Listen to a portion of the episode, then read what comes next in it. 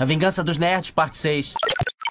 Ouvinte detectado, ouvinte detectado. Está começando o Canguru Android. A intenção é adquirir maior percepção da humanidade. Onde estivemos, para onde vamos, os desacertos e possibilidades, os perfis e perspectivas, talvez até a resposta àquela questão universal. Por quê? Saudações, ouvintos e ouvintas da Podosfera Brasileira e, quiçá, internacional. Aqui quem fala é JP com acento circunflexo no E, acompanhado do grande. Victor Toledo, diretamente de Gotham, de Snyder. Ha, ha, ha. Canguru Android começando agora nesse exato momento nos seus fones de ouvido, caixas acústicas e TVs de tubo, se você conseguir. O que, que é o grande e imaculado Canguru Android que está começando neste momento, senhor JP com circunflexo? Eu acho que a informação mais importante que o pessoal precisa saber é que o Canguru Android é o primeiro podcast zero gordura trans do Brasil. Completamente sem glúten. Aprovadíssimo pela Anvisa. E que assunto que a gente vai falar hoje, Vitor? Panteão da história da DC. Muito obrigado, Zack Snyder, por ter feito o Snyder Cut. Snyder Cut, o corte do diretor de Liga da Justiça, até então nunca visto. Mas antes de entrar no, no assunto, Vitor, eu acho que a gente tem algumas coisinhas, umas notícias frescas do forno para falar, não é? Exatamente, a semana começou aí, ó, cheinha de novidades, notícias da nobre cultura nerd, que está salvando a gente dessa quarentena, que ninguém mais quer ficar em casa, mas tem que ficar em casa. Fechou, então vamos para as notícias da semana, quentinhas, fresquinhas, diretamente do mundo podcastiano de Canguru Android. Roda la viñeta. Primeira notícia, Vitor. Diga. Viúva Negra foi adiado o lançamento. De novo? Em todos esses anos nesta indústria vital, esta é a terceira vez que isso me acontece. A Marvel tinha garantido que o filme ia sair em maio, mas devido à evolução da pandemia, eles resolveram postergar o lançamento para 9 de julho. E, além de postergar o lançamento, agora o filme vai ser lançado simultaneamente no cinema e no Disney Plus, o que não ia acontecer antes. Que, que você acha, Vitor? Primeiro que assim, a Viúva Negra, na verdade, daqui a pouco vai estar com uns 80 anos, né? Depois de tanto adiamento. Mas me diz aí, senhor JP, é, eu vou ter que pagar mais pra assistir? É, segundo as notícias, Vitor, sim, eles vão seguir o mesmo padrão que eles fizeram com a Raya e o Último Dragão e o filme da Mulan, que vai ter um, custo adicional que o pessoal pode não gostar, mas poxa, eu acho que assim, tá adiando pra galera conseguir ficar em casa, vai sair no Disney Plus pra gente conseguir assistir de casa. E se for seguir o mesmo preço desses outros lançamentos, cara, é o preço de ir no cinema sem o risco de pegar Covid, então acho bem válido. Acho muito válido, cara. Eu tô mega animado para ver esse filme. A Marvel, eu acredito também que queira lançar o mais rápido possível, não só pela questão do investimento, mas também pelo timeline, né? Porque tem a personagem do filme, a Helena. Muito provavelmente, ao que tudo indica, vai aparecer na série do Gavião Arqueiro, que vai sair no final desse ano. Então, tipo, eles têm que mexer nesse timetable, né? E concordo com você que precisa realmente reajustar a timeline por conta do Gavião Arqueiro. Isso é uma preocupação que eu tive também. Eu não sabia como eles iam resolver isso.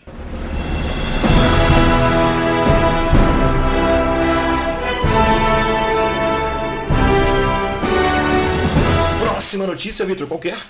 Ace Ventura ganhará novo filme produzido pela Amazon Studio. You can't stop me no matter who you are.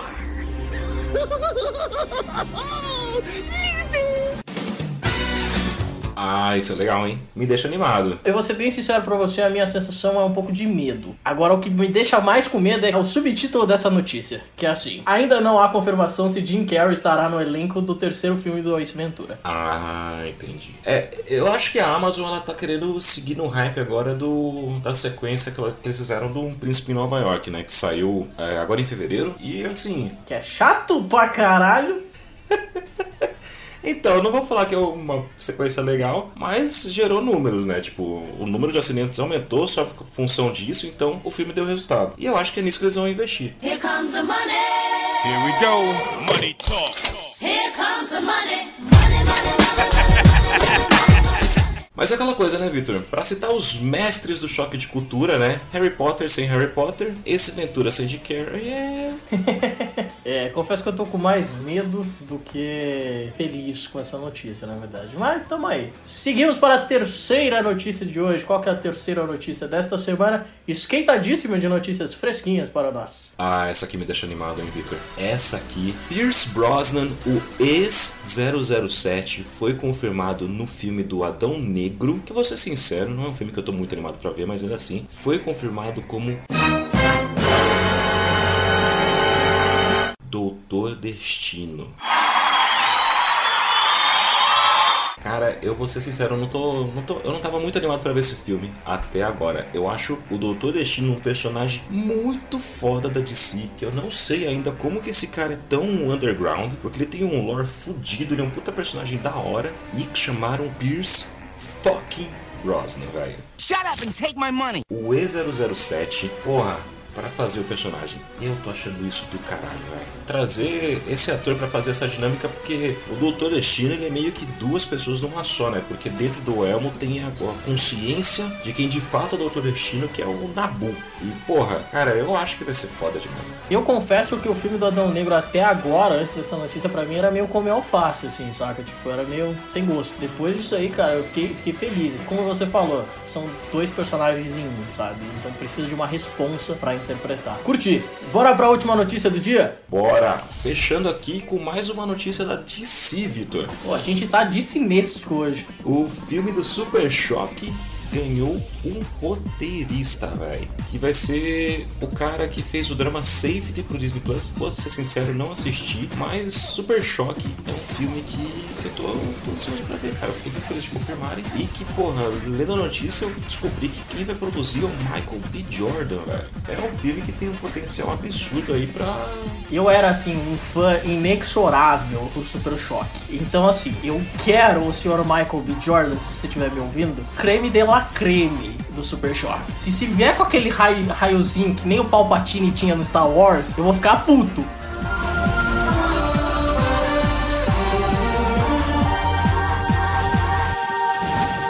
Super Choque. Tem que ser um filme polido. Eu acho que Super Choque ele tem muito potencial de trazer algumas coisas que a DC ainda não tocou, né? Dessa responsa, às vezes, porque nem personagens como os X-Men da Marvel tocam numa questão de injustiça racial, de preconceito. E, e não é só pelo fato dele ser negro, que é uma característica que define o personagem, né? Quando ele foi criado lá pelo Dwayne McDuffie, por uma editora que estava trabalhando nos anos 90 só com personagens negros, né? Eles queriam trazer essa relevância. Mas eu lembro que no desenho mesmo, eles trazem uma abordagem muito legal de toda essa população, toda essa galera que é meio que marginalizada, né, que acaba vindo por uma vida de crimes e gangues. E essa galera tá lá no meio do combate, aquele gás aparece, eles viram meta-humanos e cria-se ainda um novo preconceito em cima deles porque eles são meta-humanos. E cara, isso é muito da hora. Eu espero que seja um filme que a DC saiba o que ela tá fazendo. A única coisa que eu acho que vai ser um filme, uma pegada diferente que foi com Shazam, sabe? Que era um besterol, né? Uma comédia muito legal. Eu gostei pra caramba do Shazam. Eu achei que foi um baita filme legal. O que eu quis dizer é o seguinte: eu queria a narrativa crítica, a narrativa pesada, né? Pegando a social, mas o jeitão leve do, do, do Super Choque que ele é. É, Ele é o cara que é meio todo mundo deu crise, assim, sabe? O cara meio estilão e tal. E eu acho que deveria conter isso. Agora ia ser legal depois no futuro ter aquele crossover com Batman, né? Que teve na, na animação que, putz, eu curtia demais aquele crossover.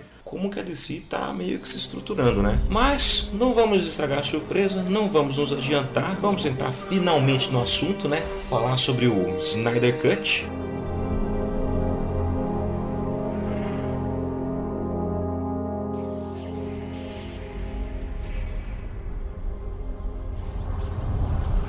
Vamos começar então a discutir esse, essa obra-prima, né, que foi o Snyder Cut. Só queria dizer que é um filme incrível e já podia acabar o podcast aqui. Né? Isso é tudo bem, bem, bem, bem, bem, bem, pessoal. Brincadeira. Eu quero agora fazer o que eu e o JP fazia no boteco antes da pandemia, que era destrinchar o filme desde o começo até a última cena. Então agora a gente vai falar tudo sobre o Snyder Cut, com possivelmente muitos spoilers. Então sabe qual que é o recadinho? Dá o recadinho aí, JP. Ouça por sua conta e risco. Daqui pra frente é sem limites. No Limits. Aqui a gente trabalha com spoilers. Às vezes você vai ter spoilers de outros filmes também. Então, por sua conta e risco, jovem e jovem, podcastiano e podcastiana. Stop right there. In. Eu acho que antes de começar a falar, cara, do enredo em si, né? Eu acho legal a gente falar do background de onde vem o Snyder Cut, né, cara? Porque eu vou ser sincero, eu era uma daquelas pessoas que falava que não existia Snyder Cut. Poser! E quando anunciaram que ia ser feito, eu fui aquele que falou também: não vai ser bom, vai ser o mesmo filme, a mesma merda, um pouquinho mais comprido. Eu era esse cara. Bom, gente, eu já tô cancelando é, a minha entrada no Canguru Android, tá? Um abraço a todos vocês. Foi, um, foi excelente participar aqui do começo do Canguru Android depois dessa revelação. Graças a Deus, mordi a língua, eu tô muito feliz de estar errado. Mas quando anunciaram que o Snyder Cut ia ser feito, pra mim era até meio que trapaça, manja. Porque eu falei, meu, ele já tem a reação do filme, ele já tem todas as críticas que foram feitas. Agora eles podem ir lá e consertar o filme. E assim, cara, de tudo que eu vi, de tudo que eu vi mesmo, e de tudo que está sendo anunciado agora após lançamento e de todas as entrevistas com o Zack Snyder, eu falo, cara, isso aqui não é o estúdio, não é um trabalho de estúdio, isso aqui é um trabalho de diretor, isso aqui é um trabalho de artista, né, velho? A Warner Bros foi lá, abordou o Zack Snyder para ele fazer o Homem de Aço e beleza, o cara fez. E Homem de Aço, sinceramente, é um filme que eu gosto pra caramba. Também. E dele vai lá, faz o, o Batman vs Superman e, porra, ao que tudo indica, ele adorou fazer aquele filme. E eu não gostei, e eu sei que teve bastante gente com uma voz muito alta que não gostou também. Torou o cara nas redes sociais, né? Destruiu o cara e, porra, essa voz alta também chegou lá na DC, é, na, nos executivos da DC, da Warner Bros, né? Porra, eles também ficaram agora com o pé atrás, só que o cara ainda tinha que fazer Liga da Justiça, estava no contrato dele, é, e daí o estúdio começa a fazer aquela pressão absurda em cima dele. E daí, devido a uma tragédia na vida do cara, né? Que a filha dele, infelizmente, tirou a própria vida, eles usam isso de desculpa para afastar o cara do filme, porque o cara também já tava mega cansado de ficar brigando pela visão dele. E daí chamam o, o Joss Whedon para finalizar o filme do jeito que eles achavam mais conveniente. Eu engoli a língua no sentido de falar que, porra, Snyder Cut ia ser mais uma coisa que o estúdio usar pra fazer dinheiro, porque você vê que não tem nada de, de estúdio ali. É, é, é a voz do Zack Snyder, o filme inteiro, do começo ao fim. Eu não sou o maior fã do cara, mas admito, frente a outros filmes de super-herói que a gente tem visto nos últimos anos, ele faz trabalhos autorais. O cara, de fato, é um artista. Tipo, você vê o filme e você fala, esse é um filme do Zack Snyder. Pô, a gente gosta muito da Marvel, mas é assim, impossível negar que tem muito filme da Marvel que é 6 por meia dúzia, né? Que tem uma fórmula já pronta e que você não consegue falar, esse filme é de tal diretor ou esse filme tem tal identidade, né? Isso não, não acontece tanto na Marvel mais que nem acontecia antigamente. É, eu concordo com você, assim, pra mim fica muito claro isso. Eu fiquei muito triste quando eu vi aquela, aquela versão no cinema, que às vezes até funciona, mas foi o que você falou. É uma fórmula pronta, não é algo autoral. O Snyder Cut foi o que você falou, cara, eu vi o Zack Snyder ali. Eu tenho as minhas críticas ao filme também, mas a intenção artística, fotográfica, a intenção musical do cara, trazendo o background, inclusive, dos ensinamentos que ele teve com a perda da filha. Eu coloco esse filme com, como um panteão nos arcos dos super-heróis. O lançamento do Zack Snyder, por isso que eu tava tão animado, foi um sinal de vitória. Eu acho que esse ponto é a vitória dos fãs, é a vitória do Zack Snyder, é a vitória da narrativa bem contada com quatro horas, nada de filme de 40 minutos. A gente quer entender os arcos e tal. Então foi por conta disso que, cara, eu gostei muito. Estava animado. Confesso que me decepcionei em algumas partes. Fiquei puto em algumas partes também, Sr. Zack Snyder, mas chorei em outras partes também, Sr. Zack Snyder. Ah, exatamente. Tem seus defeitos. É, alguns defeitos, mesmo da versão lá do, de 2017, ainda estão aqui, algumas coisinhas. A história em si, ela se mantém a mesma, praticamente no, no grosso, no bruto. Pequenas mudanças, inclusões, mudam completamente a percepção que você tem desse filme. É, mudam completamente o pacing desse filme. O pacing desse filme é muito melhor. O tempo passa com muito mais sentido do que no, na versão do Joss Whedon. Alô, produção, senhor JP com acento circunflexo no meio. Explique para nossos ouvintes de ouvinte o que é pacing. pacing é basicamente a compreensão que a gente tem vendo o filme, né, de passagem de tempo. Se as coisas estão acontecendo num tempo em que a gente consegue assimilar interpretar de forma coesa, né, não, não é nem muito lento e nem muito rápido. E o pacing nesse filme melhora muito. É, eu diria que a gente tem muita, muito mais compreensão do tempo que leva pro Steppenwolf executar o plano dele. I don't care how many demons he's fought and how many hells. He's never fought us. Coloquei esse filme e assim, a primeira coisa que eu fiz, sem sacanagem, foi pegar um celular, mandar mensagem para um parça meu que também tava para começar a assistir o filme. Eu só mandei uma pergunta para ele, cara. Mano, essa porra é 4x3, não é 16x9? No, God! No, God, please, no! No! Mas que porra é essa, velho?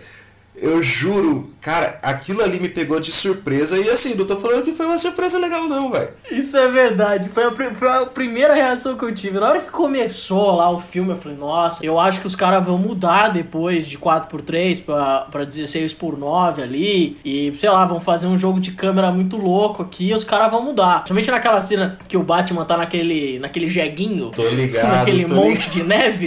Eu falei, ali vai abrir. Não- Não faz sentido nenhum aquilo ser 4x3. Tipo, tem uma entrevista do Zack Snyder, né, que ele fala que é porque ele gravou em IMAX, né? Ele gravou em IMAX e tava preparado pra lançar o filme em IMAX. Tá, cara, só que o seu filme, assim, não tô falando por mal, o seu filme não foi pro cinema. Ele tá direto na minha TV aqui em casa, cara. E a minha TV, ela é 16 por 9. Parece um que eu tô só dando um beating por causa de uma questão de aspect ratio. Não, cara, tipo, essa resolução não tá sendo usada há mais de 10 anos à toa. As coisas vão evoluindo à medida que a gente descobre que elas funcionam melhor. Ele fala: "Ah, porra, mas é porque eu quero que os meus personagens eles se destaquem nas telas e não tenha nada que escape, roube a atenção deles". Ah, cara, desculpa, sinceramente, se o Superman tá na tela, eu não vou olhar o que você montou no teu chroma key. Não, eu vou olhar pro Superman na tela. Eu fiquei bem assim confuso, não é nada que estraga o filme, mas assim, cara, vamos combinar. É, é, é o- é o teu ego jogado a mais de 8 mil, né? Tipo, cara, Do IMAX foi pro iMac, né? Mas tudo bem, desculpa. Piadinhas infames. A praça é nossa.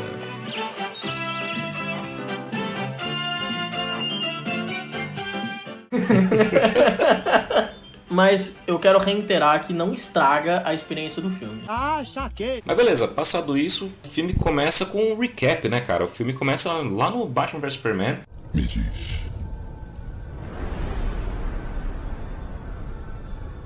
Você sangra. Com o Superman morrendo, né? Fudeu de vez! Eu, eu tive opiniões mistas naquela cena porque é muito bonita. Pra artes plásticas, cara, o Zack Snyder tira de letra, velho. Exatamente. Ele é muito bom em montar quadros, montar cenas, é, textura, cor. Ele mexe muito bem com isso. Apesar que eu, eu achar que o filme dele podia ser um pouquinho mais saturado. Eu acho muito cinza às vezes, sabe? Muito mais ok. Mas as imagens que ele forma são muito bonitas. E ali a imagem do Superman junto com o Doomsday. O Doomsday atravessando o peito do Superman e a lança atravessando o Doomsday. You're a goddamn artist. This this is art. Eu só fiquei meio assim, tipo, que daí entra de novo aquela questão do Zack, tipo, de ele confia demais nas coisas que saem da cabeça dele, na minha opinião. Cara, porque o Superman tá gritando e começa a sair aquelas ondas de ar assim da boca dele, tá ligado? Aquelas. Caralho, meu irmão, o mundo inteiro tá ouvindo que você tá morrendo, é isso mesmo? Você transando com a Lois Lane deve ser uma sacanagem, né? Puta que me pariu, velho. E tipo, você vê aquelas ondas assim se espalhando pelo mundo, tal, tal, tal, e daí a caixa materna acorda. Pá. É claro, como não podia ser diferente, já começa em slow motion, né? Porque, porra, slow motion em Zack Snyder é pão com manteiga. Eu tive essa mesma percepção. Alguém avisa o super-homem que não pode ter barulho em cemitério, em hospital, em igreja, e o cara grita pro mundo inteiro. E aí quando eu vi esse grito aí ao- aos quatro ventos da terra, confesso que eu não gostei muito. Porém, a questão de direção, a questão artística, acho que ficou muito bem mais trabalhado. Eu acho que a, a perca de saturação das, das imagens, pra mim, soou muito bom. Ajudou no clima de luto, ajudou no clima de desespero. Então eu gostei muito da ambientação da colorimetria geral do filme, mas principalmente nesse momento. É, eu sou do time das pessoas que não gostaram muito do Batman vs Sup- Superman. Somos dois. Mas eu gostei de eles terem feito esse recap. Então, se eu colocar na balança entre a- o começo do Josh Whedon e o começo do, do Zack Snyder, eu jogo mais pro do Zack Snyder porque ele te dá mais atmosfera do que vai vir. Pendo para esse lado da, da abertura do Zack Snyder, apesar de não, não achar tão interessante esse grito do Superman que ecoa pelo mundo inteiro e esse slow motion que, porra, 10% do filme é slow motion, velho. Quando você pensa que 240 minutos de filme, 24 é slow motion. Pô, mas tem o que- Flash, né, velho? Precisa de slow motion pra captar o cara, mano. A praça é nossa. É, eu acho que assim, poderia mudar um pouco a abordagem. É, tipo, não podia ser, não precisava ser um grito a lá Whitney Houston, sabe? Podia ser uma energia. Entende? Ele podia muito, ele podia muito estar cantando.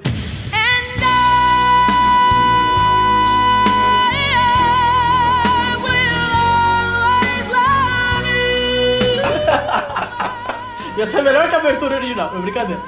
Ou será que não? Coloca as caixas maternas com energia e depois você explica no meio do filme que tem né, essa explicação que é porque o, a Terra tá vulnerável. Puta, só isso ali você já resolveu de uma maneira muito mais sutil do que esse, esse grito a lá Whitney Houston aí. E depois disso a gente vai pros créditos da abertura, né? Que é a cena que tu falou do Batman com o Jackzinho lá na neve e tal, e daí ele vai lá pra, pra vila do, do dos pescadores. Pra quem não sabe, o Victor tava imitando um cara num cavalinho agora, que eu tô conversando com ele com uma câmera. E achei fantástico, achei um momento maravilhoso. Batman e seu Bat-Jag. Por favor, sem edição, sem trilha sonora, só o Victor fazendo o barulho do galope.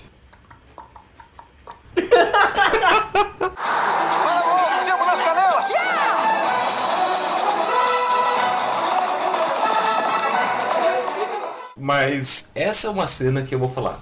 Eu não gostava dela na versão de 2017 e eu ainda não gosto. Ah, gente, tô me despedindo do canguru Android. É, Eu admito que ela é bem mais bem construída do que 2017, como muita coisa que a gente vai falar aqui, mas eu ainda tenho alguns problemas com ela em alguns sentidos. Tem algumas vantagens, por exemplo, não tem aquela piada do Batman, ah, ouviu dizer que você fala com peixes. Pra quê, Josh Wildo? Pra quê? Piada, essa piada já tá batida faz tipo três décadas já, né, cara? Super amigos eu já tava contando essa piada, mas beleza. É, e também tem outras coisas, por exemplo, quando o Batman responde na língua do pessoal lá da vila. Isso eu achei da hora, eu achei bem Batman. He said, get out. Yeah, see this.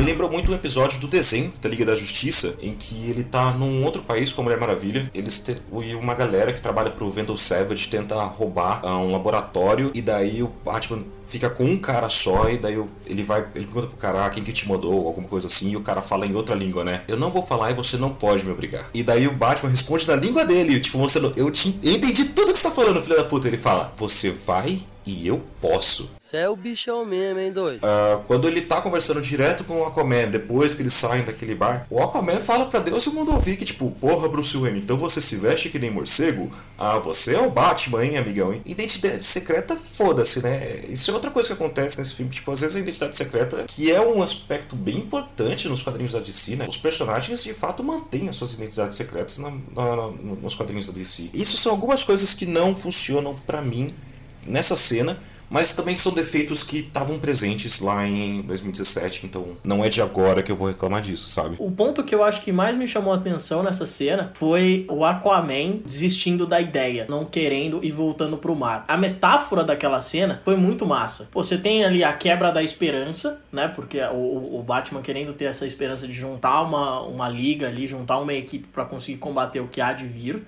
E visualmente você tem, uma- você tem essa metáfora muito bem construída. Traz um vilarejo e tal, toda a questão da neve. A, a- própria roupa que o pessoal na vila veste, não sei se você parou, elas são roupas muito frias, muito blend, né? O Aquaman, ele é visto como esperança pela, por aquele povo. Lindíssima aquela cena, inclusive. Ele tira aquele, aquele moletom e desvenda aquela saúde, né? Que aquele cara tem. Que, assim, eu tive uma inveja daquele tanquinho. Que homem. Assim, eu me vi nele. Vou dizer, a gente se conhece há muito tempo, bro. Tipo assim, desde ontem. Acho que foi ontem sim. A gente se identifica. Naquele momento... Naquele momento eu falei, eu sou o Aquaman. Não quero ser ninguém, eu sou o Aquaman. Quando ele tira, né, o moletom, e aí começa aquelas mulheres fazendo aquela canção You out of your mind, Bruce Wayne?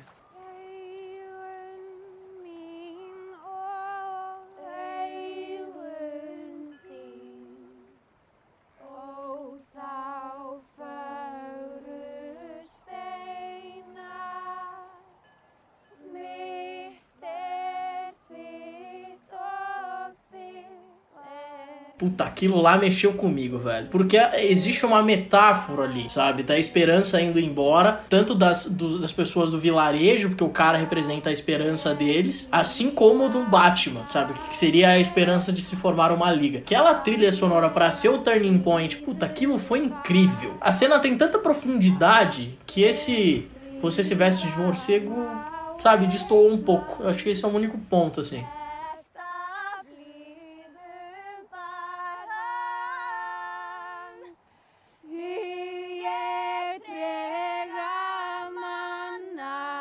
A cena da menina cantando não funciona pra mim. Eu olhei aquilo e fiquei tipo, por quê, sabe? E ela ainda pega o moletom dele e começa a cheirar. Eu fiquei.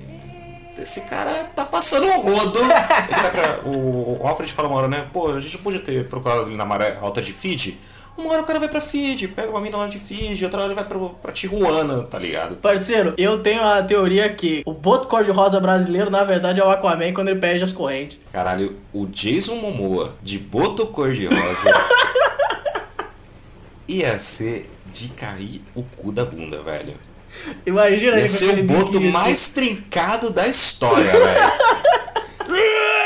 Aqui é bodybuilder, porra! Vai subir árvore ao caralho, porra! Ó o homem ali, pô! É, E daí a gente entra numa cena que, de novo, eu falo, não precisa de tanto slow motion, né? Que é quando a Lois Lane aparece pela primeira vez no filme. E de novo a gente entra numa cena que não precisa de slow Não, filme do Zack Snyder dá pra treinar falar baleiês com a Dory, tá ligado? Às vezes. O filme, é, aliás, essa cena, ela começa, né? Lois Lane tá acordando, daí ela vai, compra um café, passa um caminhão do planeta diário na frente dela. E aquela coisa, Zack Snyder não é o cara mais discreto da história. Na verdade, ele é nem um pouco sutil em algumas coisas. Nesse momento que ela tá andando, parece esse caminhão do planeta diário, ele joga um pacotão de jornal. Tem a matéria lá falando que um banco de Nova York procura um novo arquiteto. Assim, poderia passar batido. Só que a câmera foca nesse jornal, tá ligado? E aí eu comecei a pensar, cara, eu acho que ele tá falando do John Stewart. É o Lanterna Verde do desenho da Liga. E ele é um arquiteto nos quadrinhos. Pô, eu não peguei esse easter egg, hein? E houve declarações agora de que ele queria colocar o John Stewart no filme, só que a Warner não deixou, e daí foi por isso que ele colocou o Caçador de Marte. Eu fiquei tipo, esse puto, tá querendo falar do John Stewart. Mas eu tenho certeza absoluta disso, cara. Porque ele dá um close naquele jornal de um jeito tão desnecessário que eu fiquei, é, é foreshadowing. Ele quer John Stewart, ele quer aquele negão lindo também, musculoso. Certeza que ele vai pegar o negão mais trincado do mundo, igual ele pegou o Jason Momoa. Terry Crews. Eu quero Terry Crews em Lanterna Verde. Ele ia colocar o Terry Crews no, no, no, no Spandex verde. And I need you.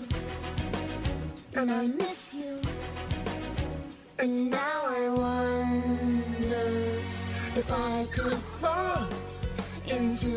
Sky. Mas aí vai e tal, e a cena sempre em câmera lenta. E a Lois Lane compra um café e vai até o o monumento do Superman. Tanto que ali tem aquele policial, né, que recebe ela.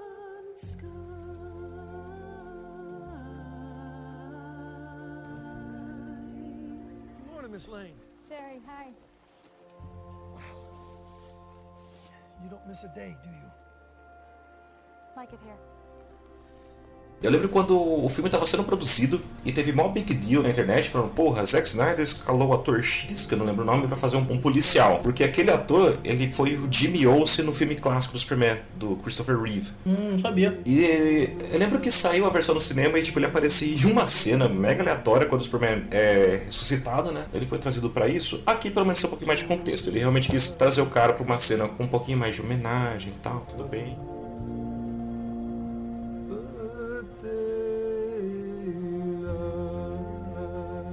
Precisa de estudo de slow motion real, real, oficial. E, e aquela, é aquela coisa, né? Tipo, é uma cena que não necessariamente faria tanta diferença. O filme tem muito disso. Tem muitas cenas que são bem gratuitas e que só vão ser ter, ter um payoff lá na frente e que não são cenas necessariamente de enredo, mas de ferramentas de enredo para ele conseguir passar para a próxima cena, sabe? Que no fim essas cenas elas não são necessariamente storytelling, elas são story device. E vou ser bem sincero pra você, é para mim a melhor parte do filme quando ele faz isso. De verdade, assim. Eu acho que você consegue abrir e fechar arcos muito fortes. Essas cenas gratuitas do começo é pra complementar a cena do, do Caçador de Marte. Vou chegar nisso, não vou dar spoilers agora.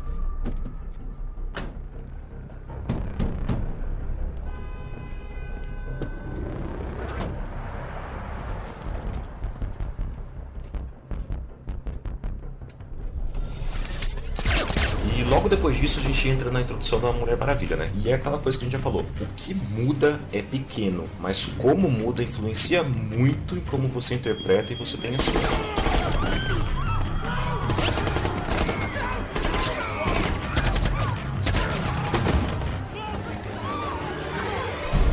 E essa cena, ela funciona bem melhor pra mim nesse filme. Eu vou ser sincero, eu não sou fã da trilha sonora da versão do Zack Snyder, mas eu acho que nessa cena funciona muito melhor do que a versão do Joss Whedon.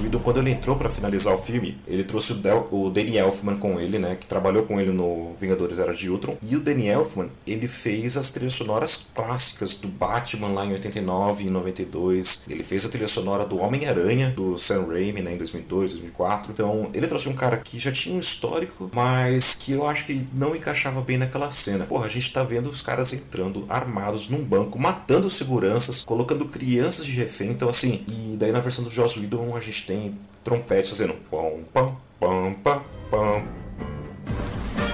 Com licença!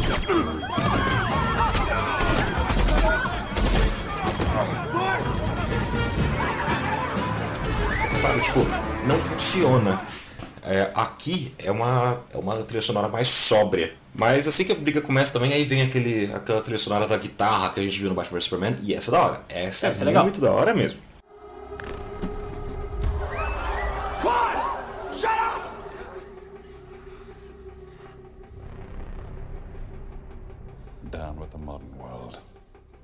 Back to the Dark Ages.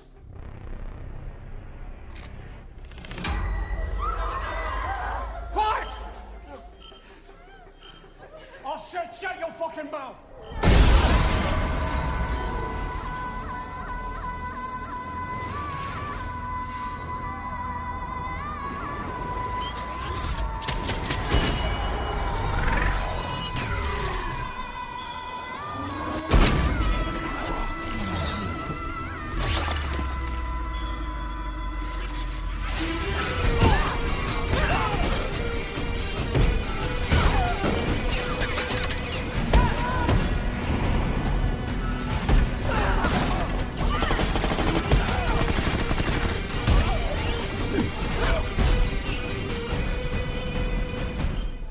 Cenas de luta, não só nessa cena, mas no filme inteiro, as cenas de luta são muito melhores. Muito melhores mesmo. Tem muito mais impacto eh, do que no outro filme. Agora, o que me incomoda quando a Mulher Maravilha aparece e, de novo, é no filme inteiro, vem aquela trilha sonora, e aí a parte que a trilha sonora me incomoda, que é aquela mulher gritando.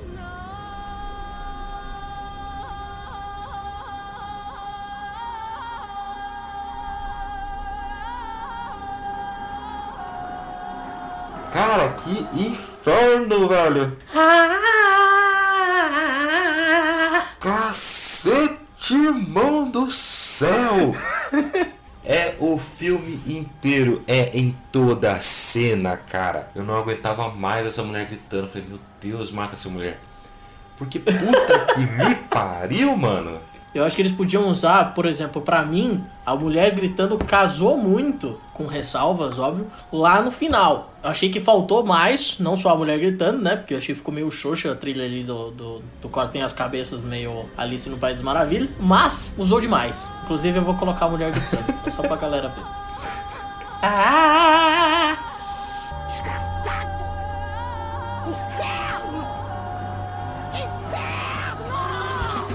Uma coisa que eu não gostei também é tipo quando o cara ele vai atirar, que ele coloca a arma como automática, ela vai, ele vai atirar nos reféns e a Mulher Maravilha vai desviando as balas. Eu entendo que a Mulher Maravilha tem a questão do bracelete, que lá quando ela foi criada, quando tinha a série da Linda Carter, tipo, ah, ela desvia balas com os braceletes, tá? Beleza. Todo mundo tem super velocidade.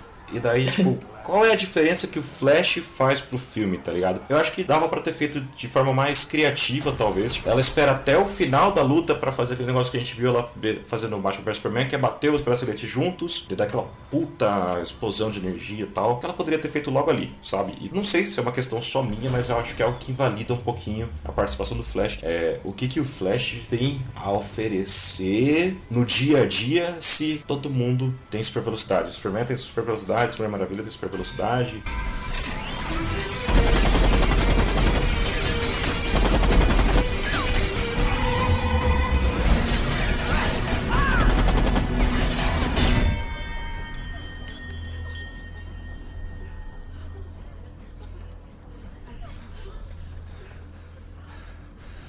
I don't believe it. Believe it.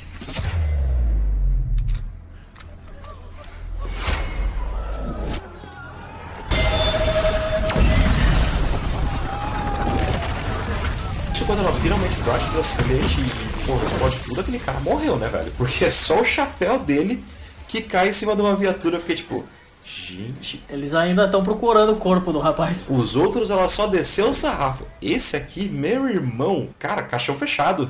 Caixão fechado. You okay, princess?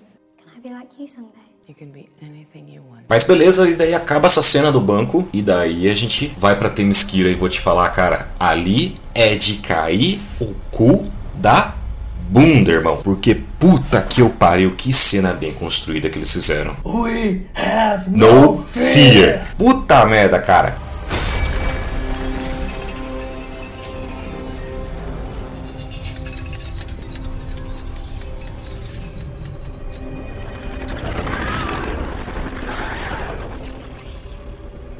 Defenders.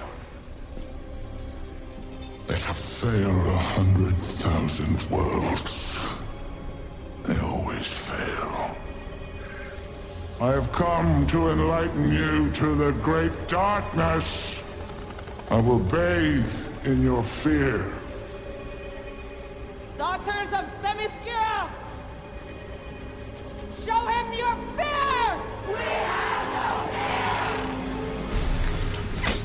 O peso da cena já é muito melhor do que na versão do Widow, né? A gente tem muito mais consciência, tipo, do sacrifício que é quando elas, tipo, estão lá fechando a câmera, selando tudo.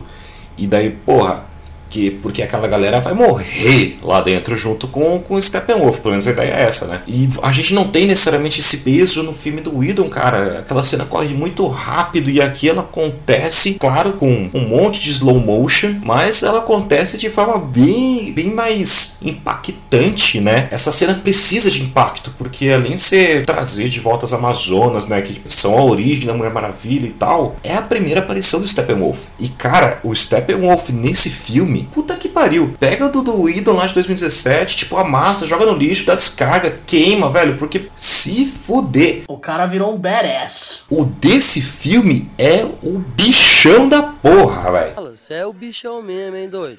Ele é gigante, parrudo pra caralho, velho. Aquela armadura, puta que me pariu, mano. A armadura do cara, eu, eu, eu olhei assim, tipo, no- na, na divulgação, falei, cara, que merda, vai ser é, essa armadura em Transformers e tal. Não, tem um propósito dela ser daquele jeito, cara. Quando elas acertam ele com as flechas e tal, ele vai lá e pá, ele arrebenta as flechas só com a armadura. Fiquei, mano do céu.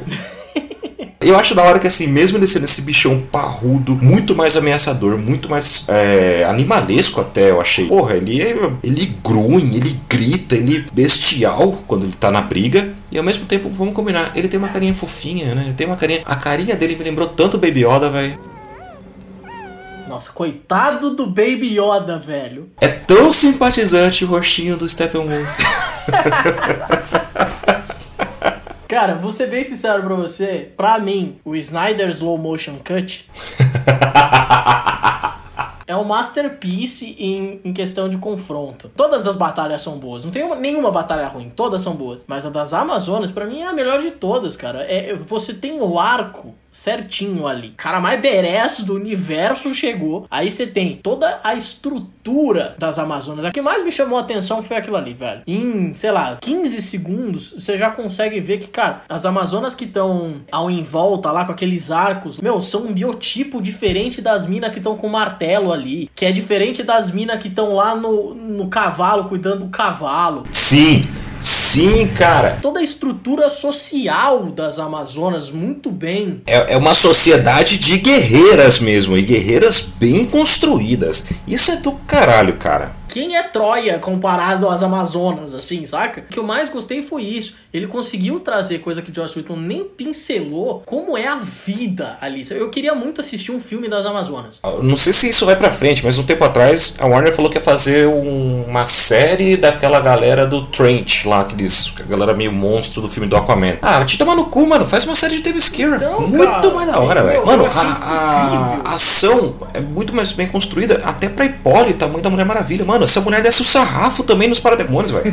Nossa, eu lembro que tem uma hora que ela, porra, dá aquela corrida de ninja na parede e desce pulando com a espada na mão e decepa o cara. É muito bem feito, velho. Ah, que lindo, cara! Que coisa mais linda! Aí você tem aquela corrida de cavalo, mano, que eu achei aquilo incrível. E vamos combinar, hein? Steppenwolf não gosta de cavalos, velho. ele pega o cavalo, ele joga o cavalo 5 metros na frente. Tem uma hora que eu não sei se você lembra que, tipo, elas estão meio que enrolando ele em corda, pô, estão descendo fechada. Ele tá só com uma mão livre, pô, e daí ele prende. Ele tenta acertar uma mina, não acerta. O machado prende no chão, ele mete a mão na mina, a mina voa, ele pega o machado, corta as cordas que estão prendendo o pé dele. Ele pega as cordas que estão num dos braços, segura com a outra mão, pega as minas com o cavalo e joga longe, velho.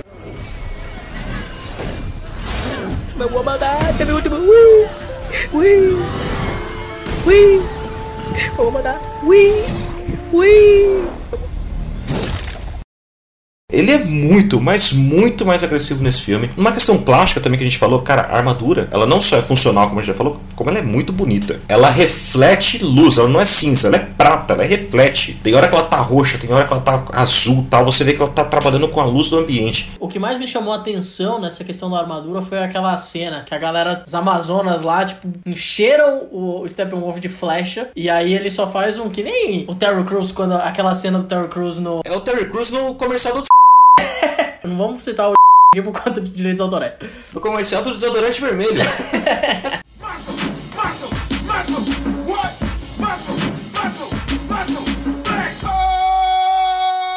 Essa é a famosa dança do peitoral.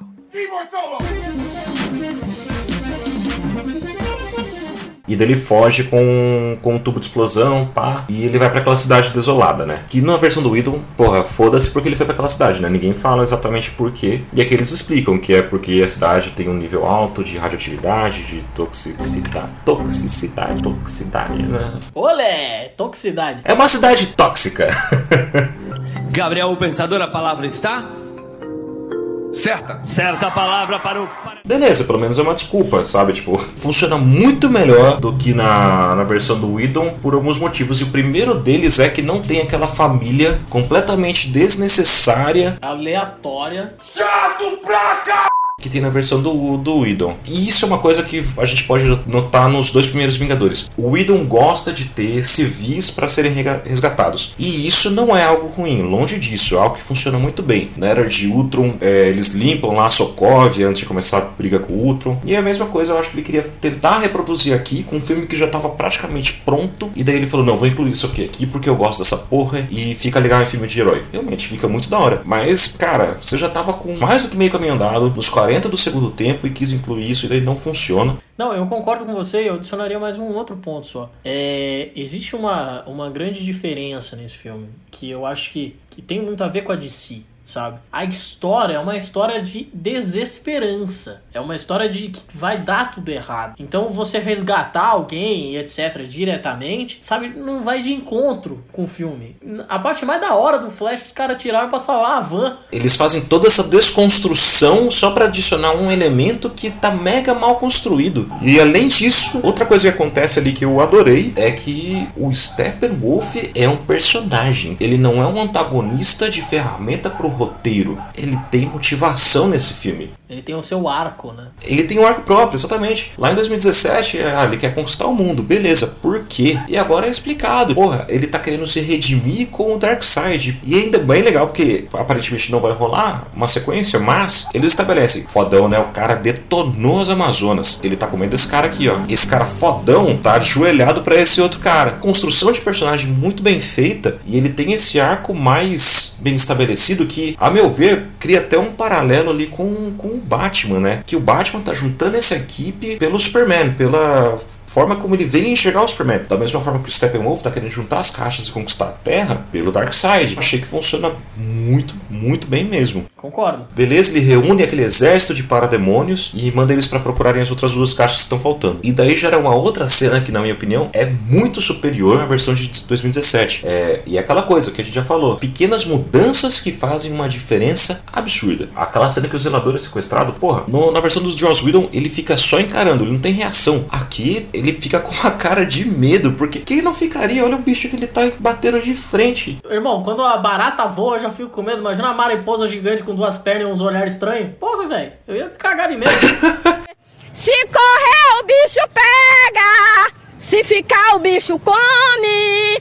Essa frase diz aquele que de medo se consome. Mas eu grito, Jesus Cristo, com certeza o bicho some. O sangue de Jesus tem poder, tem poder, tem poder. O sangue de Jesus. Daí tem outra cena, também logo em seguida, que eu vou ser sincero, aí eu já fico tipo, ah, Zack Snyder às vezes é meio too much. Que é quando as Amazonas lançam aquela flecha e tal, porque, cara, que punheta de cena mega estendida. Até ela ir lá, pegar o arco, pegar a flecha, acende, dispara a flecha. Uma eternidade depois.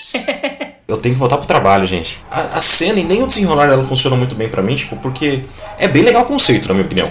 E aí eu acho que essa é uma das pequenas coisas que Joss Whedon fez um pouquinho melhor. Beleza, ela vai, lança a flecha, caiu lá no templo. A Diana entendeu a mensagem na hora. Nesse aqui, a Mulher Maravilha vai até o templo, pega a flecha. Tem um monte de carro da mídia, da polícia em volta do templo. Ela pega a flecha de boa, ninguém vê. E de salto. E daí ela vai naquelas catacumbas, naquelas cavernas, entra naquele. De salto. Entra naquela câmara secreta e daí, tipo, De salto. tudo isso pra mostrar a pintura do Darkseid na parede. De salto. Será que o Darkseid tava de salto nessa hora? O que, que é aquilo? Essa foi boa. Poxa, moça, era só uma bolsa. Não é só uma bolsa. É uma Prada. Tá, cara, beleza. Entendi o que você quer fazer. Só não acho que precisava, sabe? Daí depois disso vem a cena do Aquaman fazendo aquele resgate no navio também, que é outra cena que eu acho que não funciona. Cara que tá numa tempestade, o Aquaman aparece, salva ele, é, vai pro bar, pega uma garrafa de uísque. E isso é um ponto muito importante pra construção desse personagem. Ele joga a garrafa de uísque na água. Ele termina o uísque e joga o uísque na água, velho. É o Greenpeace. Caraca, velho, eu olhei aquilo e falei, meu irmão, no filme do Aquaman era uma puta bateção de bola porque queriam fazer guerra porque a gente tava poluindo o oceano. Ele tá fazendo igual. Mas daí também entra outra cena que não tinha na versão do Widow, que é quando aparece o William Dafoe como Vulco. E, porra, da hora, da hora, cara. Gostei também. O William Dafoe é um puta de um ator, né, cara? Ele não, não tem muito erro com o William Dafoe. Esse filme tem foreshadows que funcionam bem também, tipo, pros filmes que, vi, que viriam e vieram em seguida, né? Tipo, ele tem essa cena um puta foreshadowing, assim, do filme do Aquaman. Da mesma forma que, mais pra frente vai falar, existem foreshadowings pro filme do Flash, que também funcionam, né? Logo depois de tudo isso, a gente volta para aquele flashback que existe na versão de 2017, né? Mas que, de novo, aqui é bem mais da hora. There's an attack coming. Not coming, Bruce. It's already here. From what I've learned, there are things from another universe. They serve a dark power, an old power. What do they want? To invade. To conquer. Que é o flashback de quando teve a invasão original, né? E dessa vez quem tá fazendo a invasão não é o Steppenwolf, mas é o próprio Darkseid, cara. E essa mudança é uma mudança que deixa o filme, acho que até um pouco mais interessante, né? A, a cena em si é, porra, muito mais da hora. Começa pelo básico de que a gente tem de novo o Lupin do Harry Potter interpretando Ares, o pai da Mulher Maravilha. Ele aparece de novo e é muito. É um Lupin enorme, parrudo, careca. E com um machado. É, que bodybuilder, porra! Ó, o homem é limpo! A great armada appeared in the sky, laying waste to all who opposed it. The leader of the invaders was a being called Darkseid, a name cursed and feared in every universe. Darkseid was met in battle by Earth's defenders, the old gods, men, Atlanteans before their descent into the sea, Amazons before their betrayal and enslavement, and guardians from the stars. Their histories had taught them not to trust each other, not to hope for an alliance, to fight apart.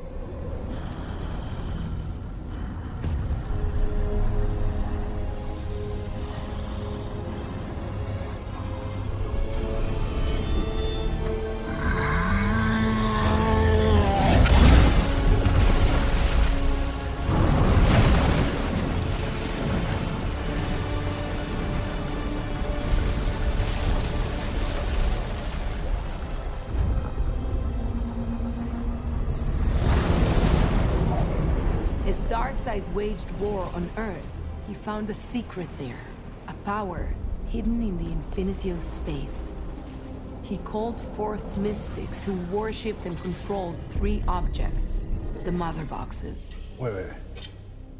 Mother boxes? indestructible living machines. Made from a science so advanced, it looks like sorcery. To conquer, three boxes have to synchronize and join together into the Unity. The Unity cleanses a planet with fire, transforming it into a copy of the enemy's world. É, de novo, é de uma beleza plástica absurda. É, não que no outro não fosse, mas, cara, Zack Snyder ele sabe construir painéis que parecem muito com quadrinhos. Tipo, funciona muito bem. Ah, algumas coisas pra mim ainda não funcionam, tipo o Lanterna Verde que tem na cena, ele só cria laser pra frente. Ah, não é algo que eu acho muito criativo pra um personagem que, porra, pode criar qualquer coisa com aquele anel. Mas tem coisas divertidas, tipo, cara, é, tem exércitos unos na cena, tipo, parece uma mistura de exército único com um exército do Genghis Khan e. Cara, é muito doido, né? Tipo, a cabeça dele vai longe. A sensação que me dá é que nessa versão do, do Zack Snyder, você consegue ter mais, exatamente por ele trazer essas referências malucas aí de é, dos homens, Amazonas, Atlântico, te dá mais uma questão de, cara, todo mundo se uniu pra matar aquele cara. E isso eu achei muito massa, que lá na- no Frankenstein de 2017 não tinha. Passava muito rápido, sabe? Você não tinha essa, essa, essa visão. All who live become servants of Darkseid. Alive, but drained of life. Parademons.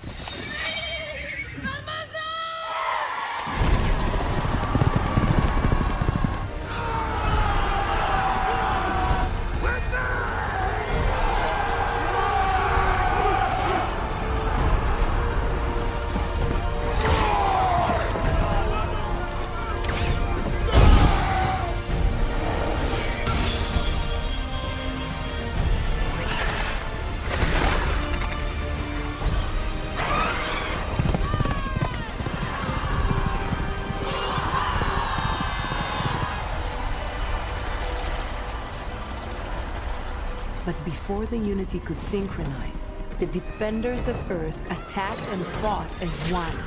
Amazons alongside Atlanteans, Zeus and his son Ares alongside the Guardians from the sky.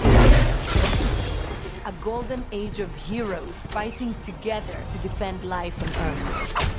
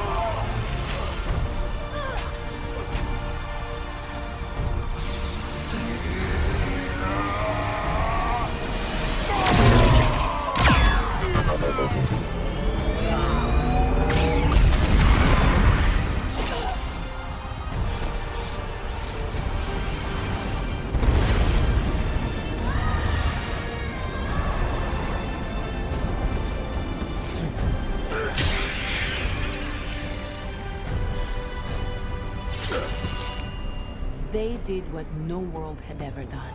Sent the enemies back into the stars. Tem aquele ponto, né? Darkseid loses like a bitch. Does he look like a bitch? What? Does he look like a bitch? Yes, Rico. Cara, ele leva aquela machadada dele começa a apanhar de geral. E daí, tipo, todo mundo teve, teve a chance ali de descer o sarrafo nele. E daí ele foge. Eu fiquei tipo, porra, tu não era o bichão? Ah, eu sou uma É, assim, não estraga, mas a Dark Side looks like a bitch. Essa é a frase que ficou pra mim. Essa cena também tem uma, uma, uma pequena diversão, na minha opinião, que é cada povo fica com uma caixa, né, velho? Daí vai lá os Atlantes e fazem aquele puta templo fudido cerimonial e colocam as caixas. As Amazonas também vão lá, fazem toda aquela câmera que elas vão selar se um dia precisar, que vai cair do penhasco. E daí vão os homens e pegam uma pá e cavam meio metro de terra. Eu achei fantástico.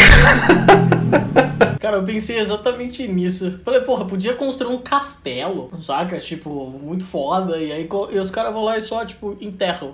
Não tem nenhuma magia ali que os caras colocam aí, sei lá, uma coisa de Deus ali na época do medieval. A cena acaba e depois a gente tem a primeira aparição do Flash. E aqui, de novo, eu vou ter que ser chato e dizer, eu prefiro a versão do Whedon. Nem fudendo. Cara, eu achei essa cena enorme e eu achei ela meio awkward, tá ligado? Ele aparece e daí começa toda aquela questão do acidente de carro da Iris West, daí ele entra na força da aceleração e começa de fato a ação da cena. Ah, eu vou dizer que a cena do tênis dele desintegrando eu achei da hora. Quando tipo, ele começa a correr e o tênis é meio desintegra, eu acho da hora. Mas cara, ele tá, a menina tá voando, ele para. E daí tá tocando aquela de novo. É, outra coisa que o Zack Snyder faz muito, ele pega umas músicas que assim. Ele tenta tornar uma cena mais épica do que ela realmente é com a trilha sonora dele.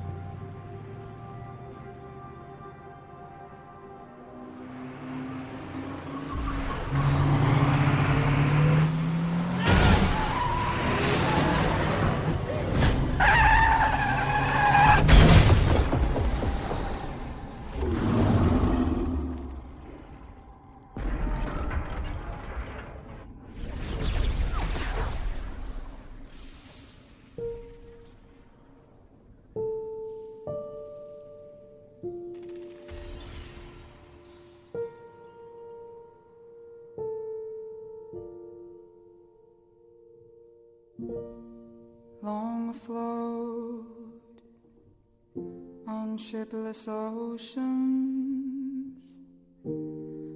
I did all my best to smile.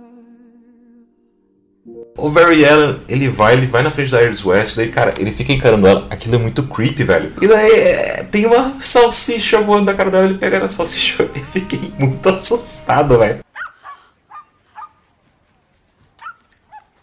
Oh gosh, I hope everyone's okay. See, in times of crisis, for dog work, I always bring a meat snack because it makes them feel calm. Because you never know what's going to happen in this city. I mean, oh my gosh, right? I start on Monday. Outra coisa, a galera não deveria dirigir nesse universo, manja. Tipo, ó, o cara tá dirigindo um caminhão, cai o negócio do lanche, ele para e olha pra frente, ele tá dentro de uma cidade com um caminhão, velho. E daí a menina também, ai, tô olhando pra esse rapaz bonitinho aqui, querendo um emprego no pet shop, que ele tá me encarando, ela não olha pra frente também, daí.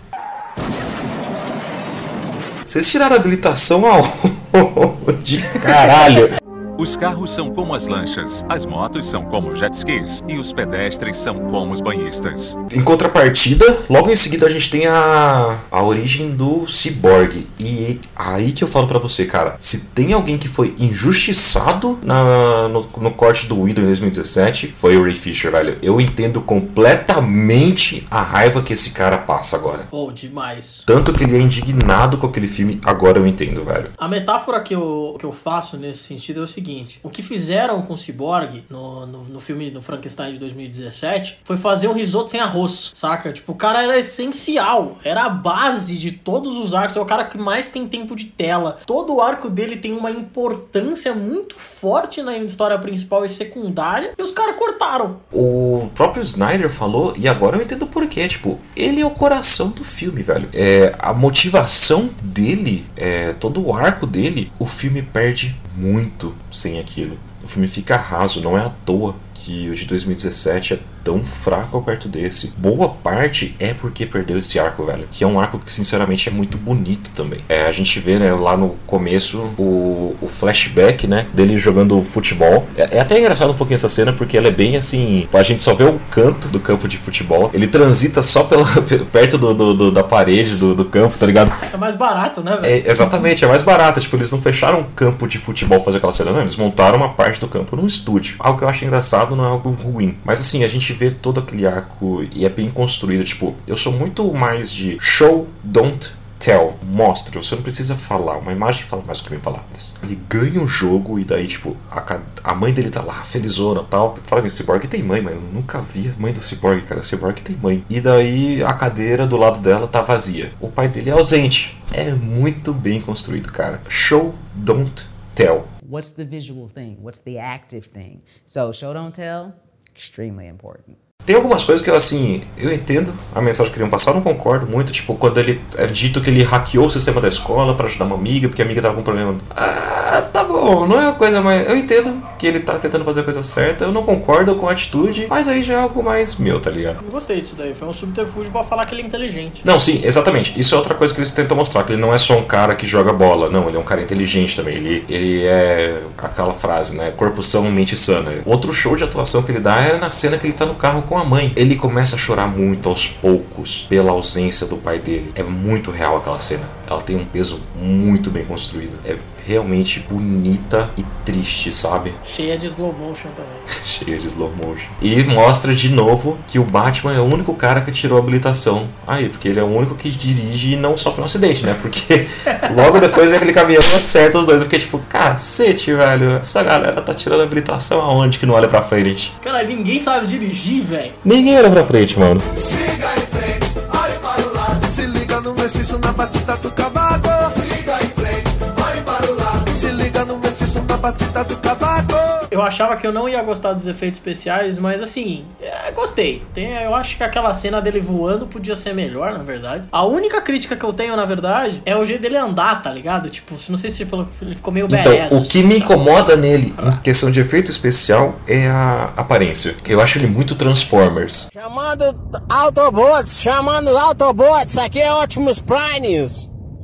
O cachaceiro da galáxia chamando pra reunir no boteco. Mas sei lá, eu acho muito mais da hora. é, se fosse uma, eu acharia, né? Muito mais da hora se fosse uma pegada meio Robocop, cara. Não sei se você assistiu o Robocop clássico lá dos anos 80. A cabeça do cara parece que tá explodindo pra fora da máquina. Parece que ele anda travado, é meio desconfortável e tal. Eu acho que uma parada assim, com efeitos práticos, seria, seria mais da hora. Mas acho que não combinaria com, com a premissa da caixa materna, tá ligado? Exatamente, é isso que eu ia falar. Tipo, ela não ia criar vida ali, entendeu? E aí eles tiraram uma coisa que mais pra frente, né, essas duas cenas se juntam, mas mais pra frente ele explica também como que eles conseguiram a caixa materna, né, que durante a Segunda Guerra os italianos tinham encontrado e daí quando eles estavam levando pra Berlim, eles foram interceptados pelos aliados e beleza, acharam a caixa, levaram lá pros Estados Unidos. E quando o Superman aparece, que eles começam a estudar de novo, que daí eles entendem que é uma tecnologia alienígena, papapá e tal, tal, tal. E os poderes dele também são muito mais bem definidos agora. Tipo, é, isso é uma coisa que me incomoda às vezes em alguns filmes de super-heróis, que as habilidades surgem à medida que lhe convém. É, não, aqui é definido, tipo, ele fala, você consegue fazer aquele. Quando ele toca o gravador do pai, né? Sei.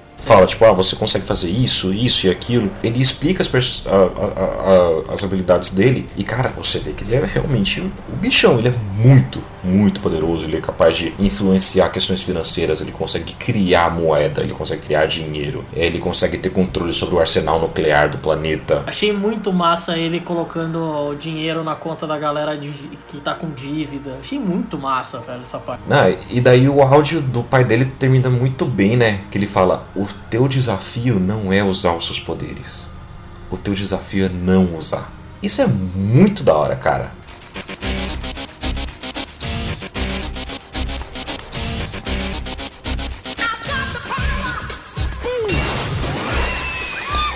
Outra cena que, que vem do, do filme anterior que, que funciona muito bem é a cena que o Bruce Wayne tá esperando o Barry Allen na casa dele. Eu acho aquela cena muito legal, cara. A única coisa que eu sempre me perguntei é, tipo, porque ele tá lá, Barry Allen, tal, tal, tal, sei que você tem alguma habilidade. Ele, mano, não sou eu, mano, não sou eu. E ele joga aquele batarangue, tá ligado? Imagina se realmente não é o garoto. Você acha que ele arranca o olho de um cara aleatório, tá ligado? Quantas vezes ele poderia ter errado aquilo, sabe? Eu tenho muitas críticas referente ao Batman desse do Snyder Cut e do Josh Whedon também. Eu acho que não não não não gosto. Who the hell are you? You know. You all know exactly who I am.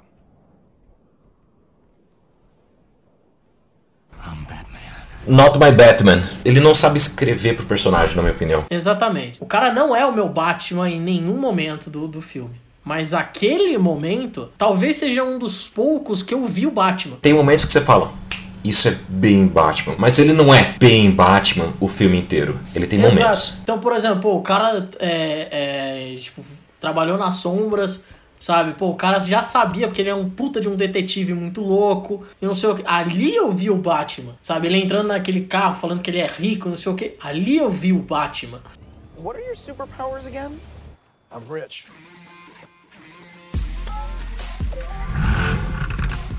Algumas coisas vão acontecendo, tal, tal, tal, mas a gente vai então pra outra cena que eu acho foda, que é o Steppenwolf indo atrás da caixa dos Atlantes.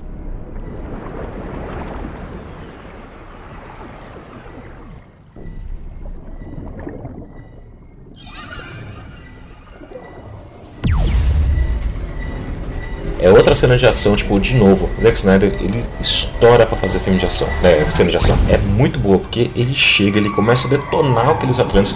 Por falar nisso, é, não sei se você reparou, tipo, que os Atlantes, no filme do, do Aquaman, eles meio que falam, né, debaixo d'água um com o outro. Aqui, eles precisam colocar uma bolha de ar pra falar normal. Eu fiquei tipo, que desnecessário, né? Cara, toda vez que ela fazia aquela bolha de ar, eu lembrava daquela personagem do Bob Esponja, sabe? O que vivia no Ah!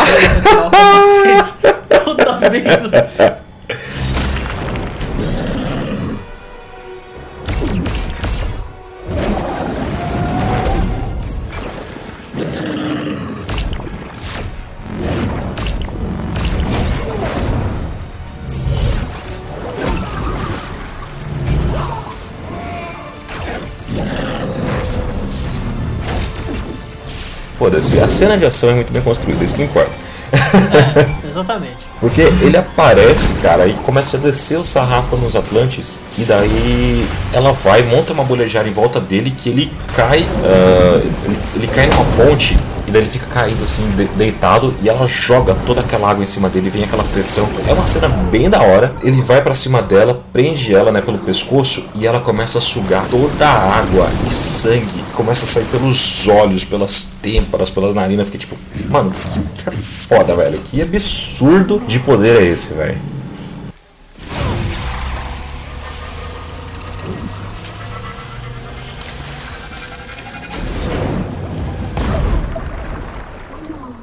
É, e logo em seguida a gente já vai de novo para aquela aquela cena do, do bate-sinal, né? Que o Batman tá no topo do DPGC e depois pra cena do In Striker. E cara, vou ser sincero aqui, é outro ponto em que eu senti falta da trilha sonora do, do Whedon. Porque quando o Batman tá naquela gárgula em cima da, da estação de polícia, eles tocam a, a, a música tema do Batman de 89. E é muito legal. E aqui eles não têm uma trilha sonora que seja, porra, que trilha sonora da hora, é a trilha sonora do Batman, ou que seja da Liga da Justiça. Isso aqui não acontece tanto.